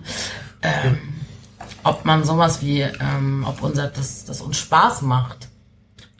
Leuten, denen es vielleicht nicht so gut geht, Genau, zu ob es, ob es, ob es, genau. Ja. Es geht ja letztendlich geht's ja um, um eine Form von Hilfe, ob, ob ihr das, also für mich ist es eher die Frage, ob es eine, eine Arbeit ist, die, die, ähm, die euch Spaß macht oder ob es eher eine, eine Arbeit ist, zu der ihr euch ja in gewisser Art und Weise vielleicht auch verpflichtet fühlt. Die ihr, also, wo ihr einfach der Meinung seid, das ist der Bereich des Lebens oder meines Lebens, in dem ich helfen möchte.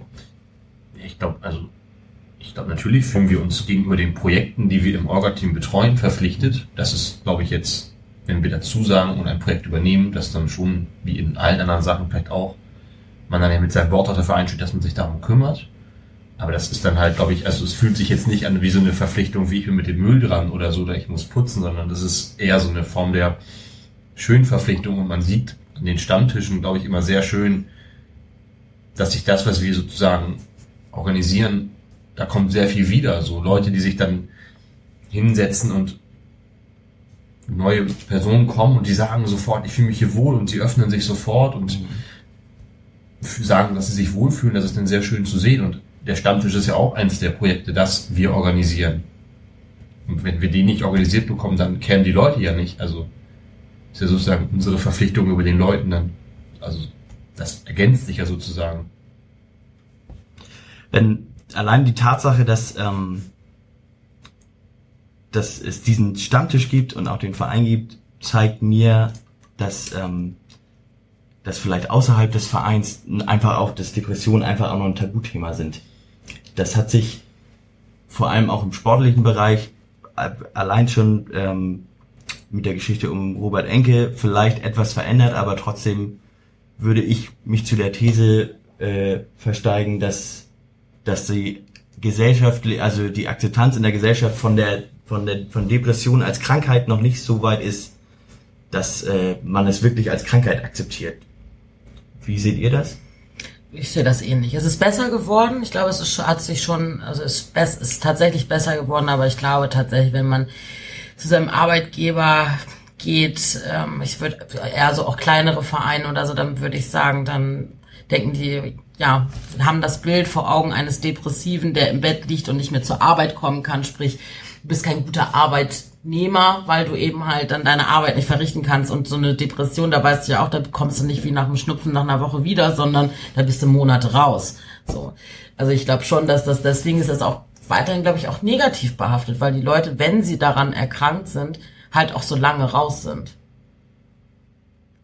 Und das ist sehr, sehr schade. Also, dass, dass das die Leute eben halt noch so glauben oder dass sie das, wie ihr vorhin schon gesagt habt, dass, dass da einige sagen, Mensch, raff dich doch jetzt endlich mal auf. Es ist ein Anruf oder geh jetzt endlich mal einkaufen oder putz jetzt endlich mal deine Wohnung und da einfach die Einsicht dann eben halt fehlt, ne?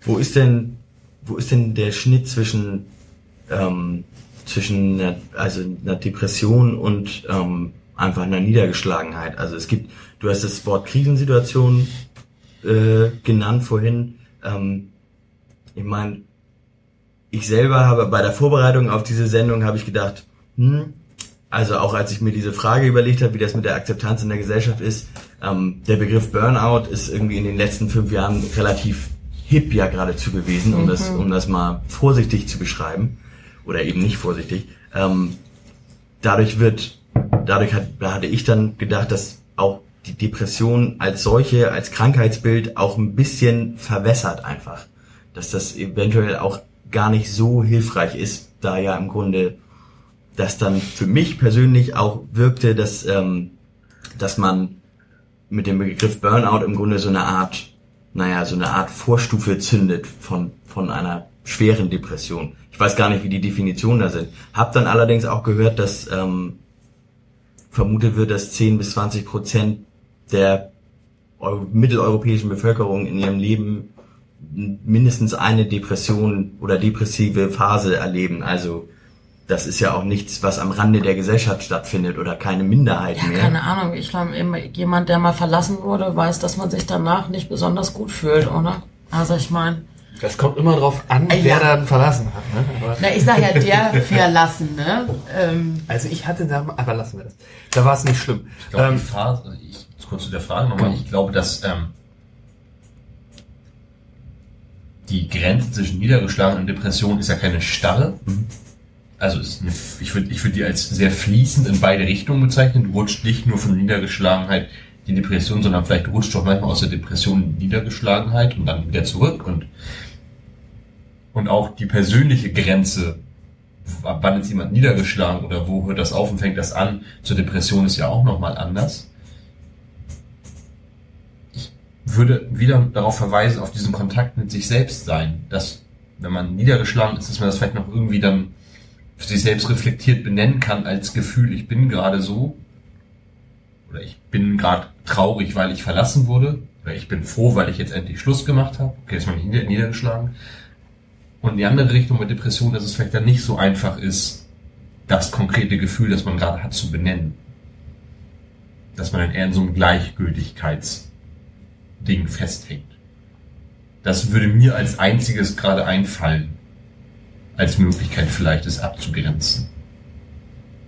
Oder zu unterscheiden. Aber ob das jetzt dann auch so ist oder in einer therapeutischen Bestandsaufnahme standhält, weiß ich jetzt auch nicht. Wie kommt es, dass, ähm, du hattest vorhin gesagt, dass Therapieplätze ist auch etwas, was ich immer höre, dass Therapieplätze sehr schwierig zu bekommen sind. Wie kommt es? Ja, weil ich glaube, der oder die Nachfrage oder es tatsächlich vielleicht in der Gesellschaft mittlerweile anerkannter ist oder auch als okay angesehen wird, sich Hilfe zu holen in bestimmten Lebenskrisen. Wir reden ja auch da nicht wieder von einer Depression, sondern es kann ja tatsächlich sein, dass jemand gehen wir wieder das Beispiel, man wurde verlassen, man kommt mit dieser Trennung nicht zurecht und man braucht jetzt ganz einfach irgendwie Unterstützung, wie man sich besser verhält. Ne? Dann gibt es eben halt Verhaltenstherapeuten. So, dann, da, da gehst du dann 25 oder 50 Stunden dann irgendwie das Jahr überall dann halt hin und dementsprechend, weil es eben halt viele mittlerweile machen, die sich eben halt eben halt Hilfe holen, weil sie aus oder sie meinen, so in ihrem Lebensalltag nicht mehr klarzukommen sie müssen irgendetwas ändern, holen sich eben halt Hilfe. Und dementsprechend, glaube ich, sind hier alle ausgebucht, weil ähm, jeder mal in irgendwelchen Krisen steckt und äh, tatsächlich Leute jetzt mehr auch auf Therapeuten zugehen und da Hilfe suchen. Was eigentlich gut ist. Nur dann gibt es jetzt, würde ich sagen, zu wenig Therapeuten, um das alles aufzufangen, ähm, wie Leute eigentlich Therapieplätze brauchen. Wir sind da momentan, ich glaube, bei acht Monate Wartezeit. Das ist eben halt, ich sage jetzt mal, wenn jemand wirklich gerade in einer, also Krise ist, ist das eine recht, recht lange Zeit. Ihr vermittelt Erstgespräche, das hattest du ja auch erwähnt. Ähm, ist die Vermittlung nötig, weil die Wartezeit so lange ist, oder ist die Vermittlung nötig, weil der Schritt schwierig ist für die Betroffenen? Ich glaube, so wie als auch. Also ich habe jetzt, ich habe jetzt gehört, dass eigentlich ähm, Therapeuten, ähm, also niedergelassene Therapeuten dazu verpflichtet sind, dir binnen von einem Monat ein Erstgespräch anzubieten. Äh, jetzt weiß ich immer nicht, also ich habe jetzt auch gerade auch einen Kumpel, der jetzt auch gerade frisch erkrankt ist, der es auch jetzt nicht hinbekommt zu telefonieren. Es kriegt's nicht hin, kriegt's einfach nicht hin, mal zum Hörer zu greifen und jemanden anzurufen. Aber das ist eben halt so der Weg. Entweder schreibst du eine E-Mail, wenn er eine E-Mail-Adresse hat, oder du musst halt anrufen und einen Termin machen. Wie jeder andere, wenn er zum Arzt geht, halt auch. so ein Erstgespräch ist ja im Prinzip nur eine Bestandsaufnahme, wenn man das mal salopp ausdrücken möchte? Oder ist das mehr? Nee, also die hören sich im Prinzip an, worum es eigentlich geht, was dich jetzt offiziell gerade bedrückt und ähm, versuchen dir dann vielleicht einen, oder entweder sagen sie dir, ja, das wäre vielleicht gut, wenn sie eine tiefenpsychologische Behandlung machen oder wenn sie eine Verhaltenstherapie machen oder machen sie mal eine Gruppentherapie oder, also wie gesagt, dann und versuchen eben halt vielleicht, wenn sie halt schon wissen, dass sie sie nicht übernehmen oder ihn nicht übernehmen können, etwas mit auf den Weg zu geben, womit er im Prinzip sich überbrücken kann. Also, dass er vielleicht eine Anleitung bekommt, was man vielleicht schon mal anders machen kann. Aber viel ist in einer Stunde halt auch nicht möglich. Ne? Ich meine, das sind, wir reden ja eigentlich nicht von einer Stunde, sondern von 50 Minuten. Also 10 Minuten brauchen die immer zum Schreiben. Das ist, also 50 Minuten dauert halt eine Therapiesitzung. Ähm, wenn wir jetzt mal von konkreten Fällen ausgehen, wo jemand Hilfe benötigt, wie kann er St. Depri erreichen? Er oder sie? Also wir, wie gesagt, wir haben äh, eine E-Mail-Adresse info@sanktdepre.de. Da kann man hinschreiben und ähm, ja, diese beantworte, also das mache ich in dem Falle, beantworte alle E-Mails und ähm, gebe sie entweder an Therapeuten weiter oder was auch immer die Frage ist. Oder aber man kommt zum Stammtisch. Hier kann man auf uns zukommen. Wir haben meistens alle, die im Orga-Team sind, haben ein Schild um. Wenn man sich das auch nicht traut, haben wir noch eine rote kleine Box im Raum stehen, erklären wir auch immer Karteikarten daneben, einfach die E-Mail-Adresse draufschreiben, was man möchte, halt Erstgespräch oder was auch immer und dann einfach in die Box reinwerfen und dann würden wir uns auch wieder bei demjenigen melden. Das habt ihr beim Stammtisch, habt ihr so eine Box. Genau. Und ähm, wenn du sagst, äh, du leitest das weiter an Therapeuten, habt ihr also auch im Verein Therapeuten, die ehrenamtlich da mitarbeiten? Genau. Mhm.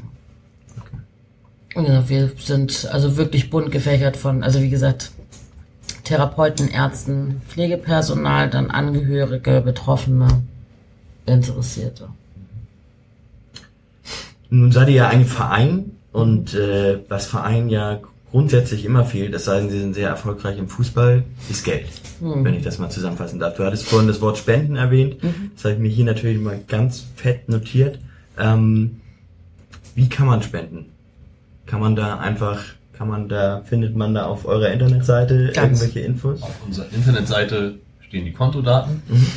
Oder wenn ihr an Spieltagen im Fanladen seid, werft 10 Cent oder was auch immer ihr von, Fan, von netten Leuten am Fanladentresen an Geld zurückbekommt in unsere Spendendose, die da auf dem Tresen steht. Okay, und ähm, grundsätzlich weiß man ja auch immer gern, was mit seinem Geld passiert. Das ist dann für Einladungen zu Vorträgen, also für die Vortragenden zum Beispiel, für die Durchführung von solchen Stammtischen, für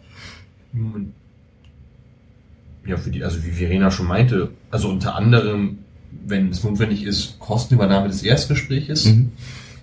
dann die, ähm, das, die progressive Muskelentspannung. es wird so ein Erstgespräch, Entschuldigung, dass ich dazwischen war, wird so ein Erstgespräch nicht von der Krankenkasse übernommen, sowas? Es wirst dich wundern, aber es gibt Leute, die haben keine Krankenversicherung. Okay. Mhm. Und ähm, teilweise gibt es eben halt, ähm, also bei uns sind halt viele in diesem Netzwerk drin, die haben keinen Kassensitz. Die nehmen nur Privatpatienten Ja, okay. normalerweise Mhm. an. Und wenn dann Leute von uns dahin vermittelt werden, bezahlen wir halt dieses Erstgespräch. Das Mhm. kostet immer so zwischen 60 und 80 Euro. Mhm. Genau, das übernehmen wir dann halt auch und ja, Flo hat es gerade schon erzählt. Also ich bin jetzt nämlich auch gerade dabei, äh, Finanzplan gerade aufzustellen. Daher kann ich die Frage wahrscheinlich äh, schneller beantworten, weil ich das gerade schon zu Hause alles nebenbei noch mache. Genau, also äh, die Sporttherapeuten werden eben halt bezahlt. Das sind so laufende Kosten, die wir halt haben.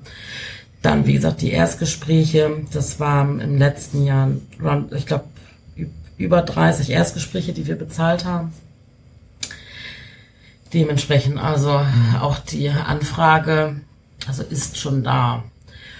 Dann haben wir, ach, naja, über Webhosting musste ich euch nicht sagen, also so solche laufenden Kosten. Dann haben wir halt also immer mal Matten, die wir für diese progressive Muskelentspannung gekauft haben. ne? Das sind genau, also wir haben so im Monat, würde ich sagen, zwischen 1200, 1300 Euro an Ausgaben. ja, und das muss halt abgedeckt werden. Ne? Du hattest äh, die progressive Muskelentspannung erwähnt ähm, und weiteren Sport, den ihr macht. Warum macht ihr Sport? Also komische Frage, Sport machen ist immer gut, aber warum, also warum habt ihr euch als als St. Depri dazu entschieden, gemeinsam Sport zu machen?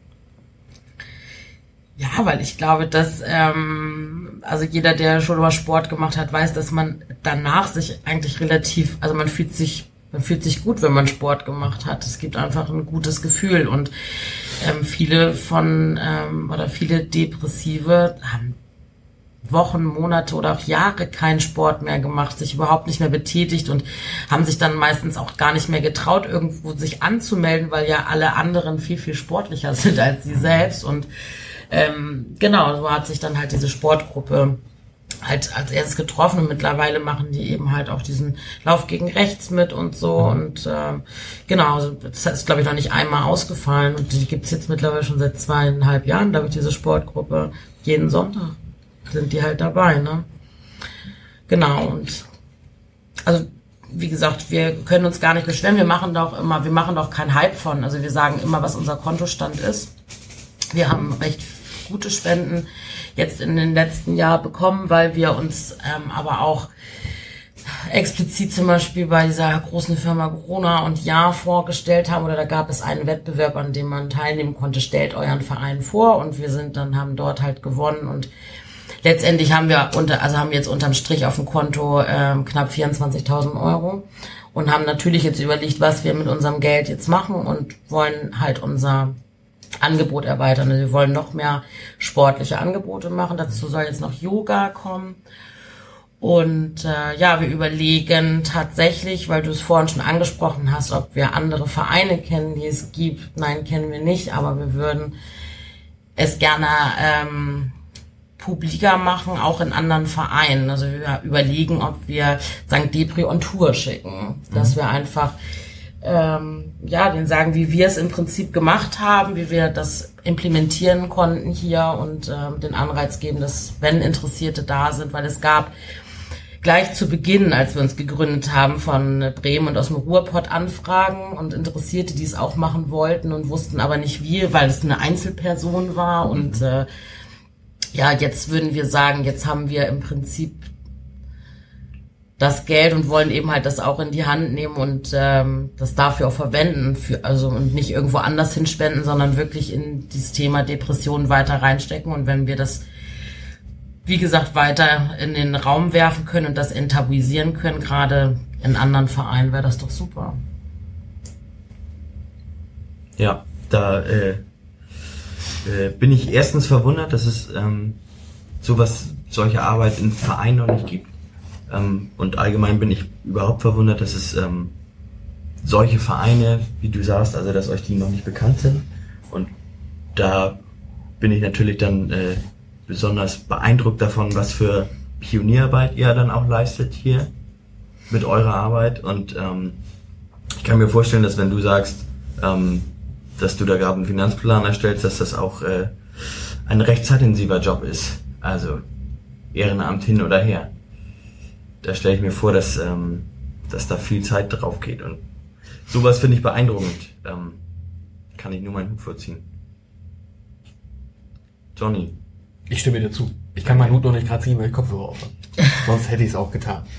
Ähm, du hast vorhin schon die, die Sendung de, des Rasenfunks Tribünengespräch angesprochen. Dort wurde viel über, über ähm, Erkrankung im Sport gesprochen, dass sich Sportler dann teilweise auch schwach fühlen, dass es halt nach außen nicht so getragen werden soll, weil, wie du schon sagst, das gesellschaftlich zwar inzwischen schon ein bisschen angekommen, aber immer noch nicht akzeptiert ist. Und ich finde, dass Menschen halt davor keine Angst haben sollten. Und ich finde es sehr gut, dass ihr die Leute quasi auch dazu einladet und sagt, oder sagt, kommt vorbei, dass sich niemand auch offenbaren muss und das in Ruhe auf eine Karte schreiben kann oder so. Ich bin wirklich sehr, sehr beeindruckt davon und finde das schon, das ist auch eine, eine harte Arbeit, glaube ich. Also ich wäre dann nicht hart genug für, um das zu tun, dass es ihr tut. Also den Leuten wirklich Wege aufzeigen, die Leute auch wirklich zu motivieren, das stelle ich mir irgendwann anstrengend vor.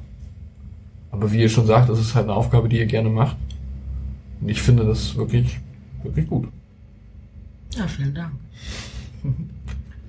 Habt ihr denn noch was, was ihr dazu noch sagen wollt? Ich finde, Flo hat unglaublich viele Zettel vollgeschrieben und zwischendurch noch Ja, Hat sich vorhin noch panisch Notizen Ja, gemacht. genau. Ich soll auf jeden Fall noch im Namen von Stefan vom Paten- und Patinnenprojekt ganz großes Lob an diejenigen Paten und Paten, also an die Paten und Paten ausrichten, die sich darum kümmern, dass Leute, die es nicht aus eigenem Antrieb zum Stadion oder zum Stammtisch schaffen, es trotzdem hierher schaffen. Dafür ganz großes Danke im Namen vom ganzen Orga-Team auf jeden Fall mal an dieser Vor Stelle. allen Dingen immer so kurzfristig.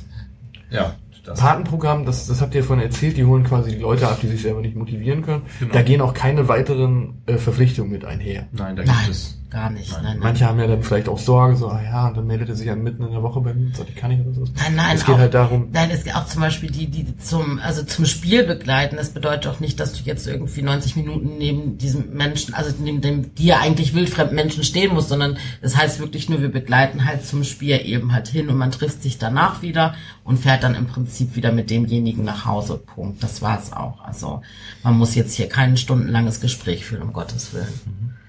Viele haben auch Angst davor, dass sie selber nicht dafür qualifiziert sind, weil sie denken, dass sie dann auch therapeutische Arbeit leisten müssen Das oder ähnliches. ist zum Beispiel ist tatsächlich ein Berührungspunkt, bei dem ich ganz ehrlich gestehen muss, dass ich, ähm, dass ich bei sowas immer denke, dass ich gar nicht weiß, wie ich mit der Krankheit Depression umgehen soll. Aber es geht dann tatsächlich Mit oder mit andersrum mit depressiven Menschen umgehen soll. die betroffene Person halt. Ich hoffe doch ganz normal. Ja, natürlich. Aber also das wäre auch mein mein erster Impuls. Aber ähm, achte, denke dann immer oder frage mich immer, hm, kann ich jetzt irgendwie alles, kann ich alles so sagen, wie ich sagen will? Man soll es also- nicht glauben, bei den Stammtischen wird auch gelacht. Ja, nein, das genau. Bitte nicht falsch verstehen. So meine ich das überhaupt nicht, sondern aber ähm, wo Johnny das sagt, das ist so, also ich, genau, ich habe das gibt manchmal persönlich das Gefühl, dass ich dann nicht nicht weiß, wie ich mich verhalten soll.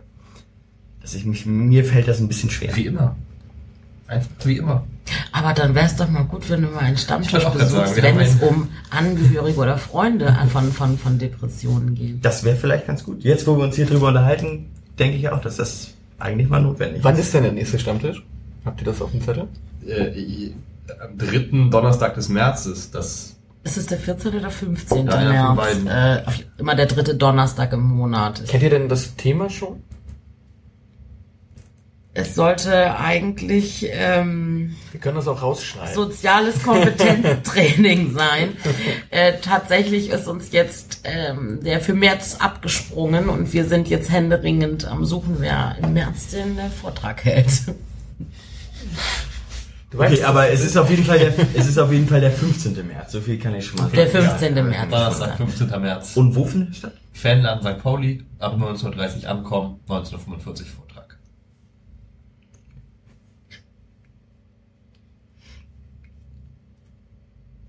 Johnny, wir schließen die Sendung mit einem Schlusswort von dir. Und äh, ich muss mich erstmal bei euch bedanken. Ich finde das, habe ich zwar schon gesagt, ich finde das sehr beeindruckend und äh, ich werde mich sicher noch intensiver mit dem Thema befassen.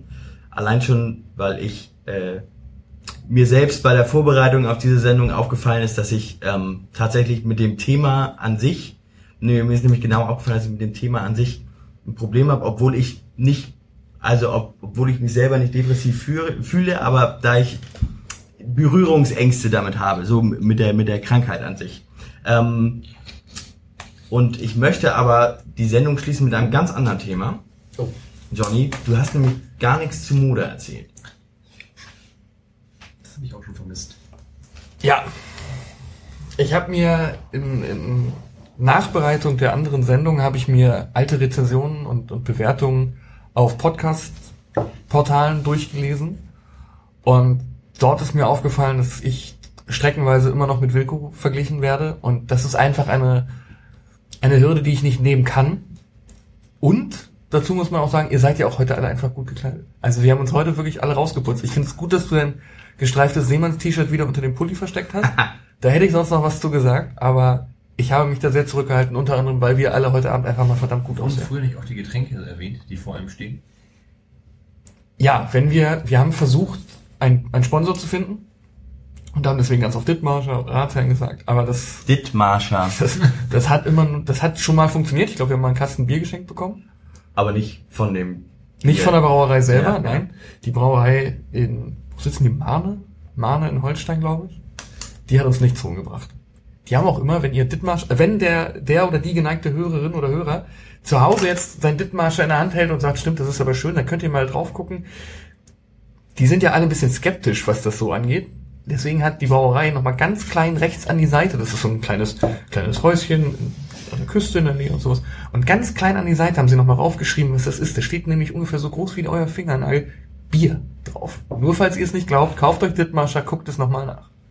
Wir gucken gleich nachher, im Kühlschrank stehen vier Flaschen, dann könnt ihr gleich. Und wenn ihr wenn ihr könnt es kaufen und wenn ihr es nicht trinken wollt, dann könnt ihr es einfach hier beim Millanton vorbei. Per Postwurfsendung an Stadion oder an Wilko Steinhagen. Ihr schreibt einfach Wilko Holstein rauf, dann findet ihr schon den Weg. Genau. Wilko müssen wir noch heute mit, mit einer Schelte versehen. Er hat es nämlich nicht geschafft, Wilko liest aus alten Übersteigern einzulesen. Vielleicht wird er es bis morgen noch nachreichen und, und Mike schneidet das rein und mich dann raus. Aber das äh, ist negativ aufgefallen in der Vorbereitung. Nicht nur, dass alle krank, krankheitsbedingt ausfallen, Wilko liefert auch nicht mehr zuverlässig ab. Genau, aber nicht weil er krank ist, sondern weil er eingeschlafen ist. nee, erst wollte er ja noch sich irgendwie vom Arzt betäuben lassen oder so. Ja, genau. Das hatte ich auch gedacht. Er will sich betäuben lassen, damit er nicht vorlesen muss. Ganz aber dann war ja, dann hieß es ja, er sei eingeschlafen. Ich habe in der Podcast-App von, ich habe jetzt ein Diensttelefon. Irgendwie hielt es für eine gute Idee, mir ein Diensttelefon in die Hand zu drücken. Und dort ist tatsächlich vom Hersteller schon mitgegeben so eine Podcast-App drauf. Also habe ich die mal angeschmissen und habe mir halt dieses äh, Total Beklubbt zum Beispiel angehört. Und dort gibt es die Möglichkeit, den Podcast schneller ablaufen zu lassen. In halbfacher Geschwindigkeit oder zweifacher Geschwindigkeit.